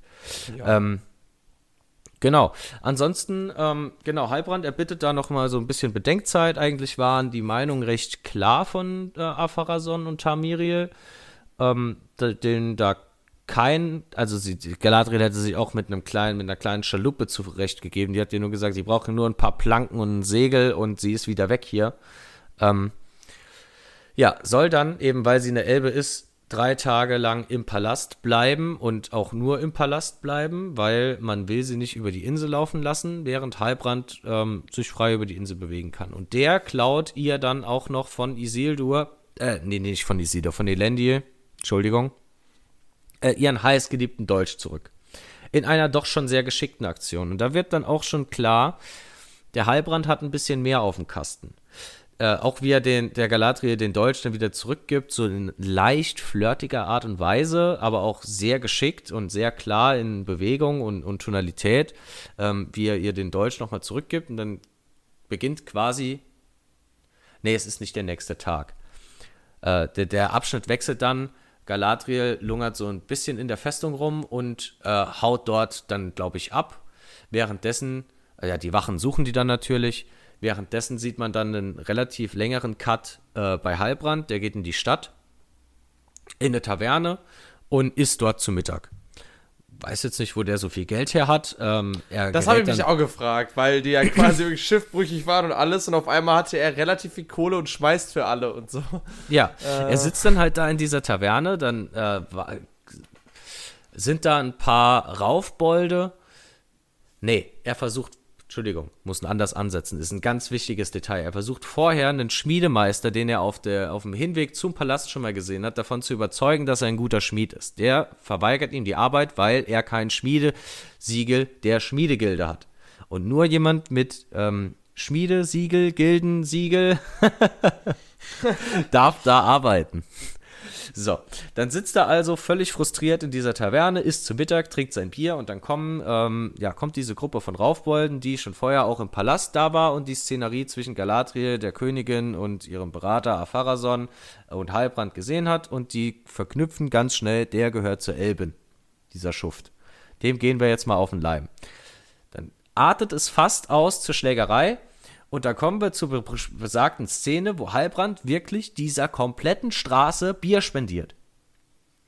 Und ja. ich frage mich, okay, vielleicht hat er auch ein bisschen Taschengeld bekommen, aber wer großzügig. Ich fand's cool, ich fand's cool, wie er, wie er quasi ja dieser Schlägerei, dieser Situation entgangen ist, indem er gesagt hat, so, ihr habt recht, ihr habt recht, ich habe mich noch gar nicht dankbar erwiesen, ihr nehmt mich hier auf und so, weil das stimmt ja auch und das hat der sehr clever quasi eingefädelt und war so, ich muss ja auch was zurückgeben und so, komm, ich schmeiß euch. Also das war schon, das war auch in sich sinnig, fand ich. Nur es war ja. halt seltsam, wo er auf einmal quasi die, das Geld hernimmt, äh, um, um dann die ganzen Leute da zu bezahlen.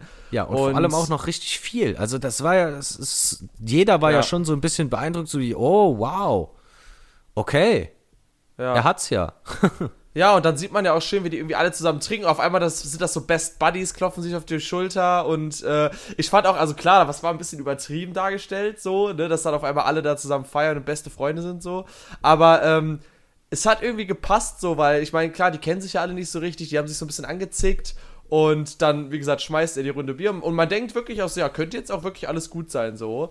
Äh, er sagt noch so, ja, wir sehen uns irgendwie, klopft er auf die Schulter und äh, verabschiedet sich bei allen so grob in die Runden und ähm, biegt dann halt in so eine Gasse ein, verschwindet und man sieht, dass er, äh, dass er äh, noch ein bisschen was anderes vorhatte, äh, außer nur äh, ja. Bier zu spendieren. Und zwar hat er sich der Brosche des einen angeeignet.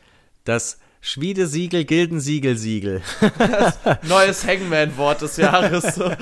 nee. Äh, um den guten alten Heilbrand dann doch nochmal, sag ich mal, ansatzweise zu zitieren. Ich verabschiede mich, solange ihr noch eine gute Meinung von mir habt.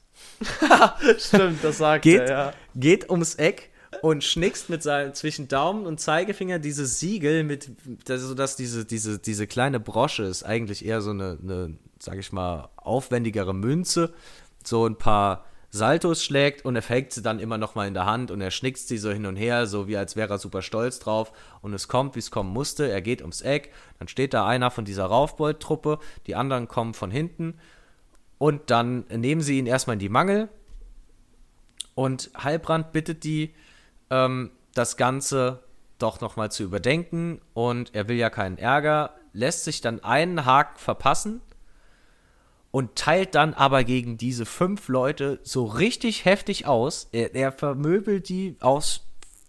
Also da war alles dran. Das war brutal, das war wirklich brutal. Also da haben sie, glaube ich, kurz ignoriert, dass das eine Serie für die ganze Familie sein soll. Ja, das vorher, war ja zum Teil ekelig.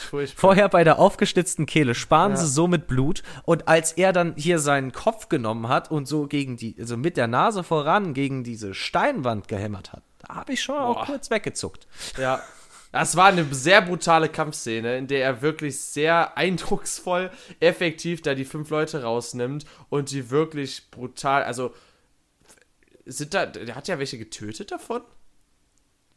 Also weiß ich jetzt ich nicht, aber nicht. es war nicht, schon sehr brutal. Er hat die sehr fertig gemacht. Also ähm, das war, war schon quasi, es war eher, eher schon an Mord, als einfach nur jemand meinen einen auf den Deckel hauen. Ja. Ähm, es war wirklich, wirklich eine krasse Kampfszene. Ich glaube, so eine, so eine Kampfszene hatten wir auch bisher in Mittelerde. So zwischen Mann, Mann gegen Mann, Faustkampfmäßig echt noch gar nicht. Also das war. Äh, nee. Crazy. Und vor allem, was mir da in, äh, im Kontext nochmal ähm, in den Sinn kommt. Als Heilbrand sich von Galadriel im Palast verabschiedet, sagt Heilbrand ja noch, Galadriel solle keinen Ärger machen. Das fand ich, das fand ich dann wiederum witzig. So, das ist dann doch die Art von Humor, die holt mich ab. Weil nachdem der Heilbrand die dann so vermöbelt hat, wird er natürlich von der Wache aufgelesen und erstmal eingekerkert. ja. So. Und ich glaube, um dann jetzt den Bogen zu dieser Absprache zwischen Galadriel und Heilbrand zu schlagen, müssen wir dann doch noch mal schauen, wie es der guten Galadriel erging. ja. Ja. Ja, die gute Galadriel hat nämlich in der Zeit, wie du schon sagtest, die ist von den Wachen ein bisschen abgehauen, hat sich durch die Stadt geschlichen, ähm, hat überlegt, sich quasi ein kleines Boot zu klauen oder ein Floß oder was auch immer, äh, steht da quasi so in der Gasse am Hafen. Und äh, während sie sich so überlegt, wie sie das jetzt anstellt, äh, steht hinter ihr quasi in der kleinen Einbuchtung Elendil und äh, eigentlich in sehr cooler Manier auch, das haben sie gut gemacht. Eigentlich so, er sagt jetzt nicht irgendwie so, was machst du da, willst du fliehen oder irgendwie sowas langweiliges. Nee, der äh, irgendwie, ich glaube, er gibt sogar einen Vor, sagt so, oh, ich würde an deiner Stelle das und das Boot nehmen oder so. Also, ähm, spielt so ein bisschen damit, also er, sagt, er gibt ihr, er hilft ihr quasi oder sagt so, was er, was er tun würde und sagt dann aber, ja, pass auf, wenn du jetzt gehst, das muss ich aber dann leider melden.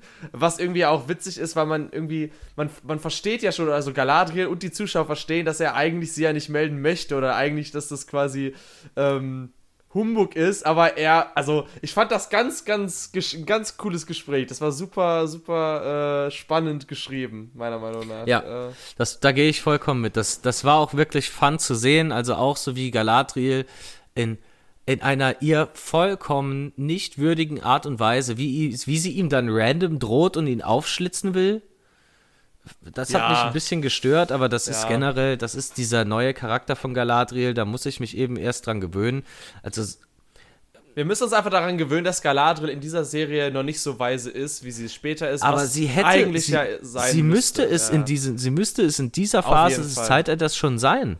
Ja, ja, safe. Aber wir müssen uns jetzt halt damit abfinden, dass äh, Amazon quasi aus irgendeinem Grund sie erstmal noch, sie ist quasi gefühlt noch ein Teenager, was manche Entscheidungen angeht und muss sich irgendwie erst entwickeln und äh, erwachsen und weise werden. Was natürlich keinen Sinn ergibt, aber so sieht es zumindest aus momentan in der Serie. Ja. Also sie benutzt auch noch keine Elbenmagie oder irgendwelche weisen Sachen, sondern sie haut drauf und ist halt äh, naja. Power, Powerful gerade. Ja. Genau, so wie dem es auch sei, ne, es war wirklich ein schöner Dialog zwischen den beiden. Letzten Endes sind sie dann doch, ähm, merken sie, ja, Sie sind auf einer Wellenlänge, weil Elendil heißt ja in alter Sprache dann auch noch Elbenfreund, wenn ich das noch recht im Kopf habe, oder? Ähm, ja, ich habe gerade kurz überlegt, weil der hat ja auch irgendwie den Spitznamen, glaube ich, der Lange oder sowas, aber das war, glaube ich, einfach nur so, weil er ein gro gro großer Numenora ist. Ähm, aber ich glaube, die wortwörtliche Übersetzung von Elendil ganz normal von dem Wort ist, glaube ich, Elbenfreund. Ja, ich meine, das wäre richtig. Genau, das ist, im, ist auch schon vorher bei der Königin, äh, hat sie ihm schon angemerkt und ähm, hat ihn auch ihn deshalb damit beauftragt, weil er hat sie ja angeschleppt, dann soll er sie auch gefälligst überwachen. Ähm, nach der Szene im Hafen sind die beiden dann wirklich Best Buddies, nachdem Elendil erwähnt hat, ähm, ja, hier, ich wohne einen Vierteltagesritt weit weg und dann ist es ja wieder grausam des Zorns. Also bitte, ich, ich habe ja gedacht, wo bin ich denn jetzt plötzlich hier gelandet? Haben wir jetzt hier einen Teil von der Randy einfach mal zwischendrin reingeschoben bekommen, dass sich Galadriel ja wirklich so massivst drüber freut, mit einem Pferd zu reiten. Also es, es hat sich ja kurz so angefühlt, als wäre das ein völlig anderes Setting und als ob es jetzt hier nur zwischen Galadriel ähm, und ihrem kleinen neuen Pony geht. Das hätte ein Werbespot sein können, irgendwie, ne? So, äh, wie Pferde reiten in Island am, am Strand oder sowas, oder keine Ahnung, was auch immer. Ja, äh, und das war zwischenzeitlich wirklich das schlechteste Stunt-Double der Welt da reingepackt. Ich fand auch, also, irgendwie, es gibt ja dann auch so eine Nahaufnahme von ihrem Gesicht, ähm, wo, also wo sie, wo sie ganz, ganz übertrieben lacht und sich freut. Und ja, ich genau fand die das, Szene meine ich. das sah irgendwie, das also ich weiß nicht, also es soll jetzt nicht böse gemeint sein, also, also ich weiß nicht, ob, ob einfach Morphin Clark so aussieht, wenn sie lacht. Also dann, dann, dann, also dann tut mir das leid, dass, dass ich das quasi jetzt so bemenge. Oder, oder, ob, oder ob das halt einfach so diese übertriebene Freude halt darstellen sollte oder wie auch immer. Aber das sah irgendwie merkwürdig aus. Ja. Ähm, und dann war es halt alles so langsam. Man sieht das Pferd von hinten ganz nah, man sieht ihr Gesicht von ganz nah, äh, die, die Hufen über, über dem also, weiß ich, wenn es nur einmal kurz die Hufen gewesen wären oder sowas in Slow-Mo und so und irgendwie, dass man wieder so diesen Moment hat, so wie mit Shadowfax äh, in Herr der Ringe, so, okay, können sie ja machen, aber irgendwie war das seltsam. Also, diese, ich hier konnte das gar nicht einordnen. Hier wurde jeder einzelne wirklich, also muss man auch sagen, dieses Pferd ist absolut perfekt definiert, aber hier wurde jeder einzelne Muskel von diesem perfekt definierten Pferd gezeigt. ja. Ich weiß also, auch nicht es, es, war, es war ganz kurz, äh, gefühlt anderthalb Minuten, einfach nur, ja, eine kleine Traumwelt. It's My Little Pony, Galadriel äh, und hier random numenorisches Pferd. Ich kann mir auch richtig vorstellen, dass es einfach Spaß gemacht hat, das zu drehen und dass die dann so waren, sie reitet mal da den Strand entlang, habt den Spaß eures Lebens und so und dann fanden die das ganz lustig, dass halt so, weil es so authentisch ist, weil die so einen Spaß daran hatten, das mit in die Serie reinzunehmen. So, also Motto, weißt du, also dass das einfach so war, äh, weil, weil ich weiß nicht, was diese Szene irgendwie, ich verstehe den, den literarischen Inhalt nicht oder, oder den, den Inhalt für, sagen wir mal, für, die, für, die, für das große Ganze nicht. Weil, äh, also irgendwie, dass sie mit, mit Elendil bondet oder die sich versteht oder dass da, das haben die ja schon auf andere Weisen gut dargestellt und das, oder dass Galadriel sich dann da auch wohler fühlt, weil, weil er sie quasi ein bisschen versteht, haben sie ja auch dargestellt, aber also, dass sie, weiß ich nicht. Ich glaube, es ist, es, ich glaube, es ist eher nochmal so ein kleiner Indiz auf den Charakter von Galadriel, ähm, so, die ja doch schon sehr forsch ähm, und sehr bestimmend rüberkommt, dass man ihr einfach nochmal so ein neues Attribut mitgibt, von wegen, ja, hm. hier, sie ist auch sehr pferdelieb und sie setzt sich auch, sie mag alle Tiere und sie ist okay. eine sehr friedfertige Seele, dass man da so Vibes nochmal mitgibt. Aber es ist eine ganz kleine Szene, eigentlich viel wichtiger, was ja dann eigentlich bei Elendil passiert. Er führt sie in die Halle der Weisheit. Oder? Ja. Ja, genau. Die Halle der Quasi Weisheit. Das, das Google des, des äh, zweiten Zeitalters. Ja, gefühlt schon. Äh, wirklich ein Turm mit allen möglichen Elbenschriften und Berichten von äh, sämtlichen numinorischen Seefahrten und Galadriel äh, gibt dann, ähm, zeichnet dieses Auge oder eher nicht das Auge, das äh, erschließt sich dann im späteren Kontext. Man dachte ja, diese eine Rune, ähm, die man da in der ersten Folge gesehen hatte, sei ein Verschnitt von Saurons Auge. Sie stellt dort Nachforschungen an und sie kommt zu dem Schluss, es ist kein Auge, sondern es ist eine Landkarte. Ähm, den Schluss zieht sie aus einer Kombination von ähm, einer Aufzeichnung von einem numenorianischen Seefahrer, der das ganze Gelände, das auf dieser Rune zu sehen ist, noch beschreibt. Und wenn man das ganze Auge ein bisschen dreht, dann sieht man, ah ja, das ist die Silhouette von Mordor. Yes. Ähm, wo man dann auch direkt den Überschlag zuschlagen kann, ähm, auch schon mit der Prämisse, dass man jetzt mittlerweile auch weiß, Halbrand ist, kommt aus dieser, diesen Landen. Halbrand hat dort schon Orks erwähnt, Halbrand hat das Böse erwähnt. Halbrand will dort nicht mehr hin. Halbrand ist ein krasser Charakter, ultra stark. Ähm, Galadriel forscht dann anscheinend noch ein bisschen weiter nach und findet dann auch heraus, oder Halbrand erzählt es ihr, glaube ich, irgend, eins von diesen beiden Optionen war es, ich weiß gar nicht mehr genau. Äh, dann kommen sie auf jeden Fall zum Schluss, dass Halbrand ein direkter Nachfahre von den Menschen ist, die sich damals ähm, Melkor angeschlossen haben und im ersten Zeitalter ähm, den guten Mächten auch in den Rücken gefallen sind. Ja. Und diese Connection das finden die beiden dann letzten Endes nochmal im Herrschaftspalast raus, soll den beiden nochmal ein spezielles Bonding geben, weil Galadriel, ja, äh, die helle Lichtgestalt, die gegen alles Böse vorgeht, und dann haben wir Halbrand, dessen Vorfahren früher mit dem bösesten aller Bösen äh, einen Pakt geschlossen hatten. Und jetzt kämpfen sie zusammen gegen das neue Böse. Und ach, Marius, ich kann mich gar nicht mehr halten vor lauter Emotionen. Wahnsinn. Ja, ähm, ist mir alles ja. ein bisschen too much, bin ich ehrlich. Ja, ich fand dieses ganze, dieses Aufgekläre, dass das äh, Mordor ist, fand ich cool gemacht. Äh, hat mir gut gefallen. Äh, auch die, die Halle der Weisheit und wie gesagt, alles das mit Elendil, das war gut. Äh, ein schönes Detail ist auch, dass dieses Bild in der Halle der Weißen äh, von ähm, Elrond und seinem Bruder und äh, es gibt tatsächlich wohl auch einen Shot, ich weiß gar nicht, ob der in der Serie war oder ob der irgendwie im Making-of oder so war. Da sieht man sogar in dem gleichen Bild oben äh, das Schiff Eherendils, wie er in den Himmel ascendet quasi. Ähm, was ich schön fand, einfach, dass es, das, das sind so kleine Andeutungen, Anspielungen, wo ich mich richtig drüber freue, weil, äh, wo die quasi den Leuten, die wirklich die Bücher lesen, die sich damit viel beschäftigen, einfach so was zurückgeben. Ähm, Aber und das gefiel mir gut. Findest du wirklich, dass das noch was zurückgeben ist, wenn man es vorher so radikal komplett anders aufzieht und verändert, sodass es eigentlich komplett entfremdet und verzerrt ist?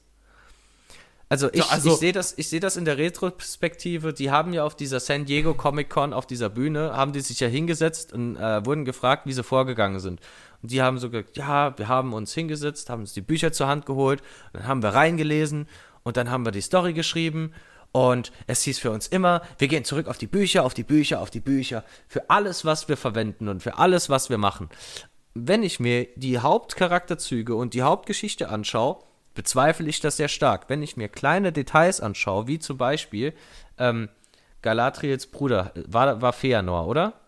Ja, äh, Finrod. Ja. Finrod, genau. Nee, Feanor war ja ein ganz anderer. Ja, ja, ja. Feanor hat Silmaril nachher gemacht, aber ähm, genau. Finrod ist der Bruder. Ja, Feanor. Ja, genau, stimmt. der, hatte, der hatte ganz anderes im Kopf. Nee, aber dass man zum Beispiel Finrod auch diese Kratzer vom, vom Werwolf gibt. Ja. Dass man ihm dann allerdings auch nochmal diese, was sich später als Karte herausstellen sollte, auf die Brust brandmarkt. Ja. Weiß nee, ich also, nicht. wir müssen uns gar nicht darüber unterhalten, dass die Serie nicht buchgetreu die Handlung darstellt. Also, Aber wenn ganz weit entfernt. Also, da stimme ich dir voll und ganz zu. Ähm, und das, da, quasi, damit habe ich mich leider auch schon abgefunden. So. Also, Umso ähm, irritierender sind ja die kleinen Details, wie du sie erwähnst. Die, und die ja, sind aber, ja tatsächlich da. Aber, aber also jetzt auf einem Bild das quasi zu haben, ist ja quasi jetzt nichts. Also, da, da, reden die auch nicht drüber oder, oder die, die, die, machen damit ja keinen Storystrang auf, sondern man sieht einfach im Bild hinten dieses, dieses kleine Detail. Und also ich finde das schön. Also ich, ich habe mich auch richtig ja. gefreut, als die Zwerge ständig gesagt haben, irgendwie bei Aulesbad oder so. Ja. Weil man weiß ganz genau, in Herr der Ringe und im Hobbit sagen die immer bei Durinsbad oder so, weil halt Durin deren, äh, ne, sagen wir in Anführungsstrichen ja. immer deren König, deren Vorfahre ist und so. Und äh, zu dem Zeitpunkt gibt es aber keinen richtig, also klar gibt es auch schon ja, du, Durin es, es davor, gibt ja noch Durin. Zeit, aber dass die, ja, ja, Aber dass die diese Anspielung auf Aule machen, was der sich quasi wieder auf das Silmarillion und die Wala bezieht, also ich habe mich darüber gefreut persönlich. Ja, ich das, das, das, das ja. finde ich ja auch so, das, das macht mich ja auch ein bisschen stutzig, weil sie können es ja. Aber sie machen es ja. dann nicht. Ja, das stimmt. Also es ist halt, das ist wirklich ein schmaler Grad. Ich habe das in einem meiner Videos und einmal im Stream äh, genau erklärt, weil tatsächlich hat meine äh, Freundin mal äh, eine ähm, äh, ihre Bachelorarbeit auch unter anderem über Adaptionstheorie geschrieben im Englischen. Und da habe ich ganz viel quasi mit dem Begriff Adaption überhaupt erstmal dazu gelernt und was das überhaupt bedeutet und was das ausmacht. Und äh, das ist jetzt, ich will jetzt gar kein großes Fass hier aufmachen, aber zur Adaption gehört tatsächlich auch sehr, sehr viel Änderung und Anpassung und Eigeninterpretation. Ähm, das ist tatsächlich Teil der Definition. Und deswegen ist das ein ganz schmaler Grad. Ich versuche jetzt immer mit dem Hinterwiss Hintergrundwissen, ich kann da sonst auch mal irgendwann nochmal was genaueres zu erklären, weiß ich nicht. Aber versuche ich quasi die Serie so zu betrachten und kann dann bestimmte Sachen einfach rausfiltern und sagen, okay, das ist jetzt adaptiert, weil es das irgendwie einfacher macht, weil es das äh, irgendwie für deren Story runder macht und so. Aber es gibt natürlich trotzdem einfach radikal falsche und auch irgendwie schlecht umgesetzte Story immer noch. Das, also da stimme ich dir voll und ganz zu.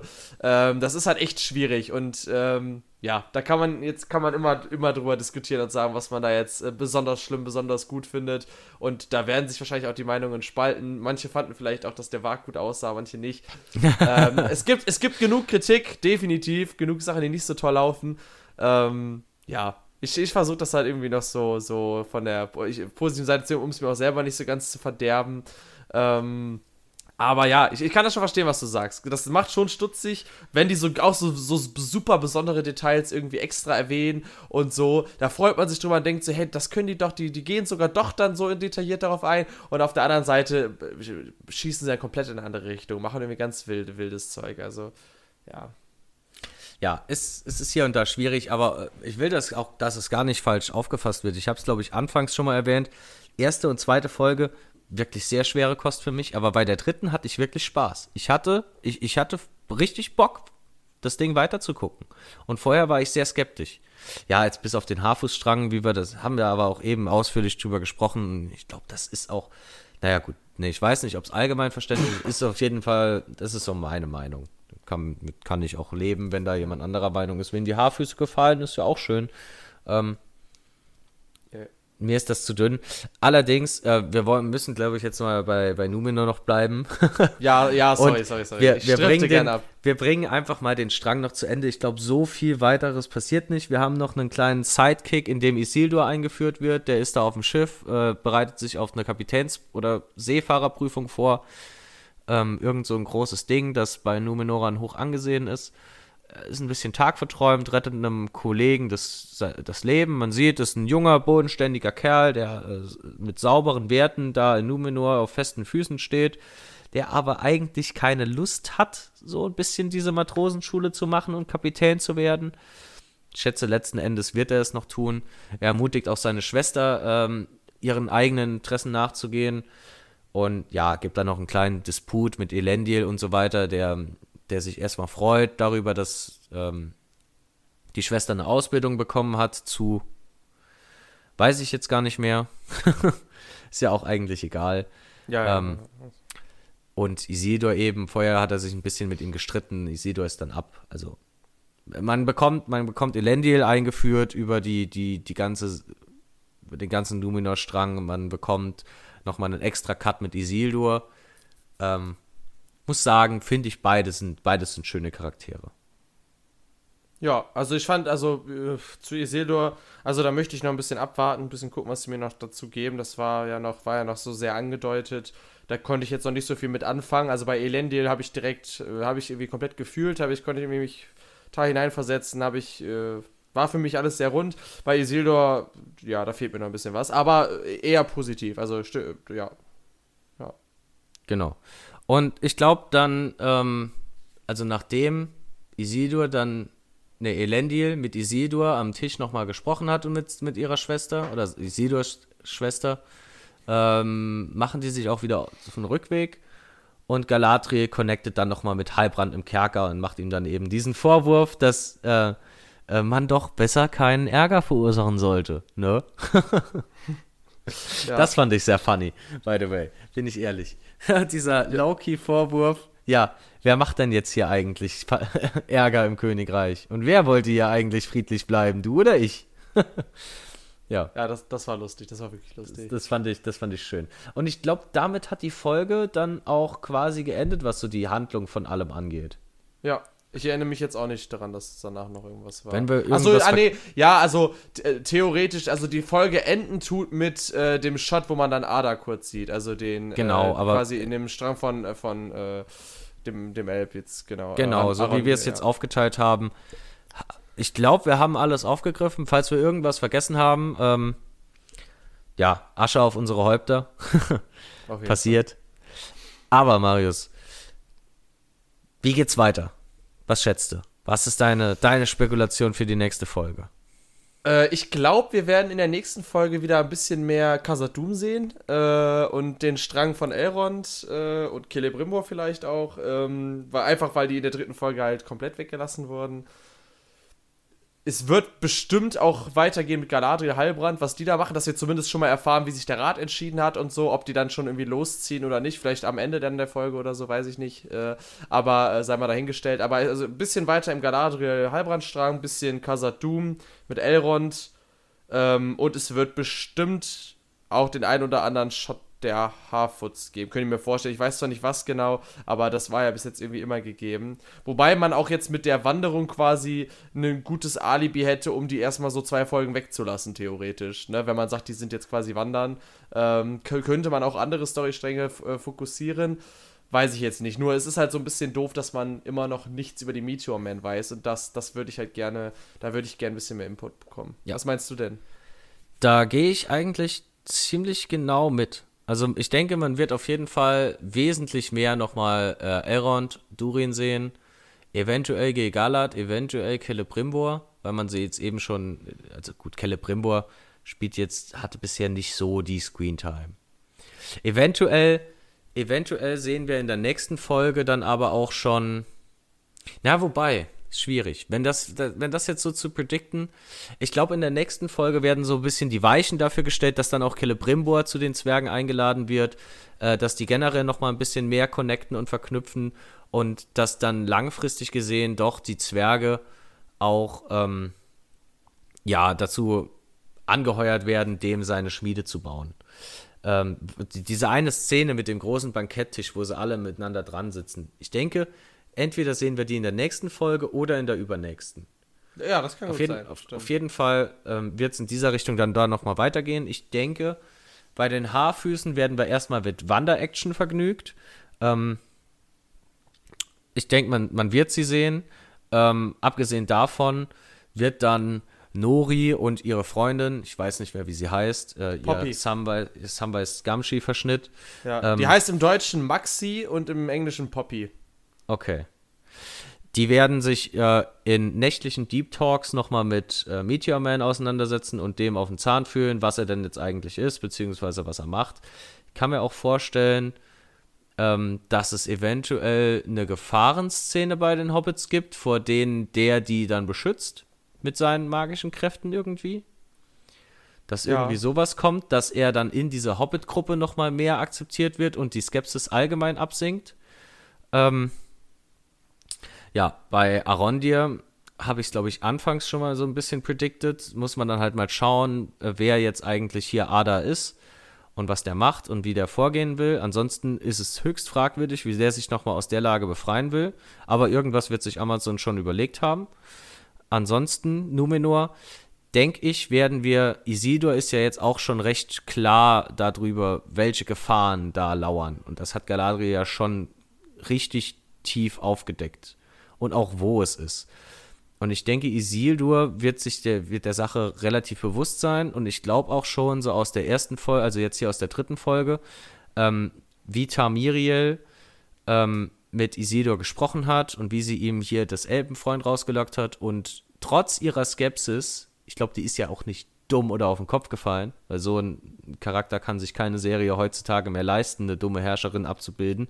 Ähm, Dementsprechend hat sie ihn da in weiser Voraussicht schon mal mitgeschickt, dass er mit ihr connected und ähm, dass sie auch sich Isidor öffnet und Isidor geht dann jetzt zu ihr, erstattet ihr Bericht und sie hört sich das dann an und lässt sich dann Loki davon überzeugen. Wird zwar so machen, als wäre sie nicht davon überzeugt, ist aber schon davon überzeugt, connectet dann selbst mit Galadriel und dann ähm, geht deren Storystrang los, dass die sich hier ähm, dem Feind gemeinsam entgegenstellen und Afarason, der eine ganz klare Meinung gegen die Elben hat, ähm, der ja doch, doch, irgendwie noch so ein bisschen ähm, im Volk, aber auch sehr beliebt ist, wie es scheint, dass der dann so den Gegenpart zu Tamiriel spielen wird. Ich glaube, diese diplomatischen Kniffe ja. werden, wir in, werden wir in der vierten Folge dann sehen.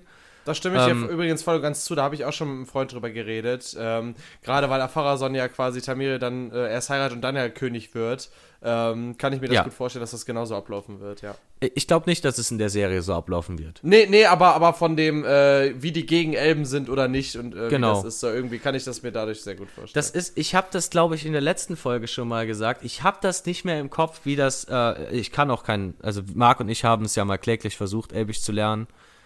Äh, ich bin grandios. Wir sind, also ich glaube, Nee, ich bin grandios gescheitert. Ich möchte jetzt nicht für Marc mitreden, der ist da eigentlich recht begabt, aber ich weiß auch nicht, ob der heutzutage noch einen vernünftigen Satz Elbisch rausbringen könnte. Aber das ist ja auch schon von der Namensgebung her, glaube ich, von den numenorischen Königen so, ähm, dass dieses Tar eher noch äh, den Elben angelehnt ist und dass dieses A ähm, und eben auch, also Pharason und Tamiriel, dass das so auch vom, vom Wortlaut her gesplittet ist und die das somit schon aufgeteilt haben, beziehungsweise auch so äh, ihre Ansichten kundgetan haben. Weil Tamiriels Vater war ja, glaube ich, auch wieder der erste in langer Reihe, der nochmal, sage ich mal, elbenfreundlicher war. So, zu diesem Zeitpunkt, ja. wo die an die Regentschaft gekommen sind. Ja. Und ich glaube, das, das wird sich dann jetzt halt so ein bisschen aufspielen. Kann ich mir gut vorstellen, ja.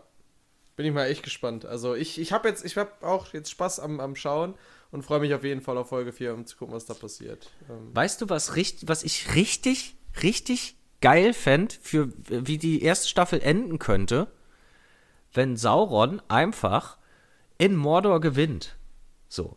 Die, die versuchen dann da mit, ihren, mit ihrer Allianz, hier Galadriel, mit ihrem numenorischen Heer, versuchen die dann da unten reinzugehen. Und man sieht ja auch, man hat im Trailer ja schon genug Szenen gesehen, wo Galadriel da völlig in Asche war.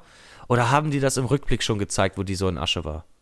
Ich glaube, das war im, oder ich bin mir jetzt nicht sicher. Aber wir sehen auf jeden Fall auch diese Reitziele, wo die so mit ganz vielen Pferden und so irgendwo drauf zureiten genau. und so, wie so schlachtmäßig, ja. Ich denke, die werden da, ich denke, die werden mit dieser Armee äh, gegen ähm, Mordor ins Zelt, äh, ja, ins Feld ziehen, ins Zelt ziehen.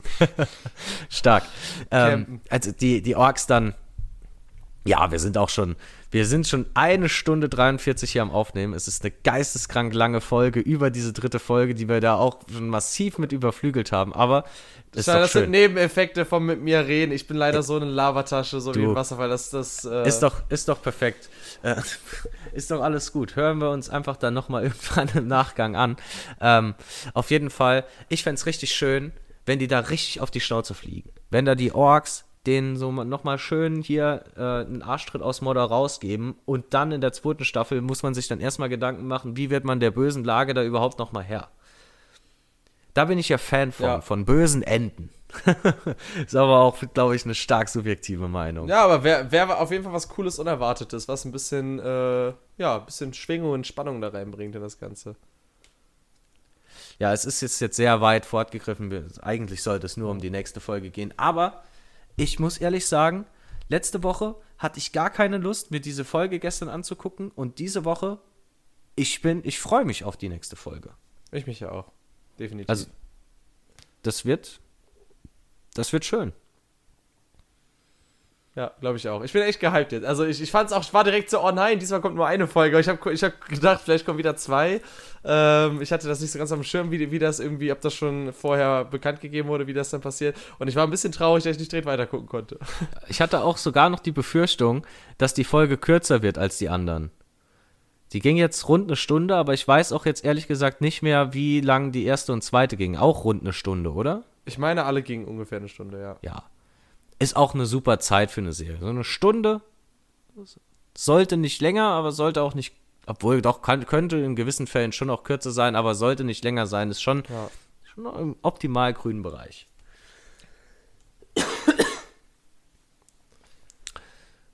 Okay, Marius.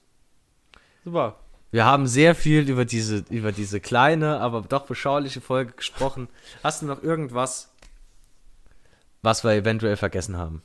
Ähm, mir ist noch eine Kleinigkeit eingefallen, die ist wirklich klein, die kann ich ganz schnell erwähnen. Und zwar eine Sache, die ich sehr schön finde, ist äh, der eine Ork, äh, nicht der äh, Anführer der Orks, sondern ähm, den, den man auch im Trailer sehr viel gesehen hat. Ich weiß gerade nur nicht, wie er heißt. Das ist ja tatsächlich ein sehr bekannter Schauspieler, der schon oft in Mittelerde vorkam. Ich weiß ja, ob, ob du das wusstest. Und zwar ist das der gleiche Schauspieler, der im Hobbit Nori spielt und in den alten Herr der Ringe-Filmen sogar ähm, einen der Orks, äh, der einmal, glaube ich, in so einer Klopperei unter Orks dabei ist. Und das fand ich sehr schön, weil der gleiche Schauspieler jetzt äh, den Ork in Rings of Power spielt. Das heißt, er hat in allen drei Mittelerde-Verfilmungen mitgespielt. Und da gibt es tatsächlich auch im Internet so ein paar Interviews und so, wo er auch so irgendwie so, so über, über Drehen am Set redet und so. Und das ist wohl auch jemand, der hat schon auch Interviews mit hier Nerd of the Rings und ein paar ähm, amerikanischen, englischen ähm, Herr der Ringe äh, Content Creatoren geführt.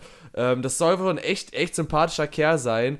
Und ähm, er ist, spielt auch einen der Orks, die ich echt am coolsten aussehendsten finde und äh, die, die ich echt äh, gut fand. Und da bin ich gespannt, das weiterzusehen. Also, das fand ich so ein kleines, schönes äh, Detail irgendwie. Ähm, wollte ich noch kurz erwähnt haben. Finde ich ja sehr nice. Hatte ich ja gar keine Ahnung von, aber feiere ich sehr. Feiere ich sehr stark. Die Dedication, da so dahinter zu sein, bei allem drin zu sein, ist klasse. Ja, Finde ich auch. Vor allem, weil da so viele Jahre zwischenstecken. Also 20 Jahre teuer. Er hat bei allem mitgemacht. Echt super. Ist, ist ungefähr so, so die, die unnötige Nebeninfo, die man braucht, wie äh, wenn Aragorn gegen den Urokelm tritt und sich da den Zeh bricht. Ich habe ich hab so ein gutes Bild gesehen von Galadriel, wie sie diesen Elbenhelm in der Hand hat bei dieser Schlacht in dem Recap. Und da hat einer drüber geschrieben, wusstet ihr, dass Gal Morfinn Clark in dieser Szene sich die Finger gebrochen hat beim Helm wegschlagen oder so. Und ich musste so lachen einfach. Ich konnte nicht mehr aufhören zu lachen. Und das war, das war so gut einfach. Also, naja. Das ist ganz stark. Das ist ganz, ganz stark. ja. ja. Wunderbar. Gut, nee. Mit dem Lacher, denke ich mal, kann man jetzt äh, die Leute auch äh, hier entlassen mit dieser Folge. Da haben wir, glaube ich, jetzt genug analysiert. So ist es. Ich würde sagen, vielen Dank fürs Zuhören. Wir freuen uns ähm, auf die nächste Folge nächste Woche und dann sind wir mal gespannt. Marius, eventuell laden wir dich auch gerne nochmal zu einer Folge ein, wenn du Zeit hast. Ähm, Klar, immer gerne. Ich glaube, Marc, hat da, ich glaub, Marc hat da auch gar nichts dagegen. Ähm, und dann schauen wir doch mal, wie uns die Serie nächste Woche nochmal verzaubern wird. Gut, bis dann. Bis dann, macht's gut. Ciao, ciao.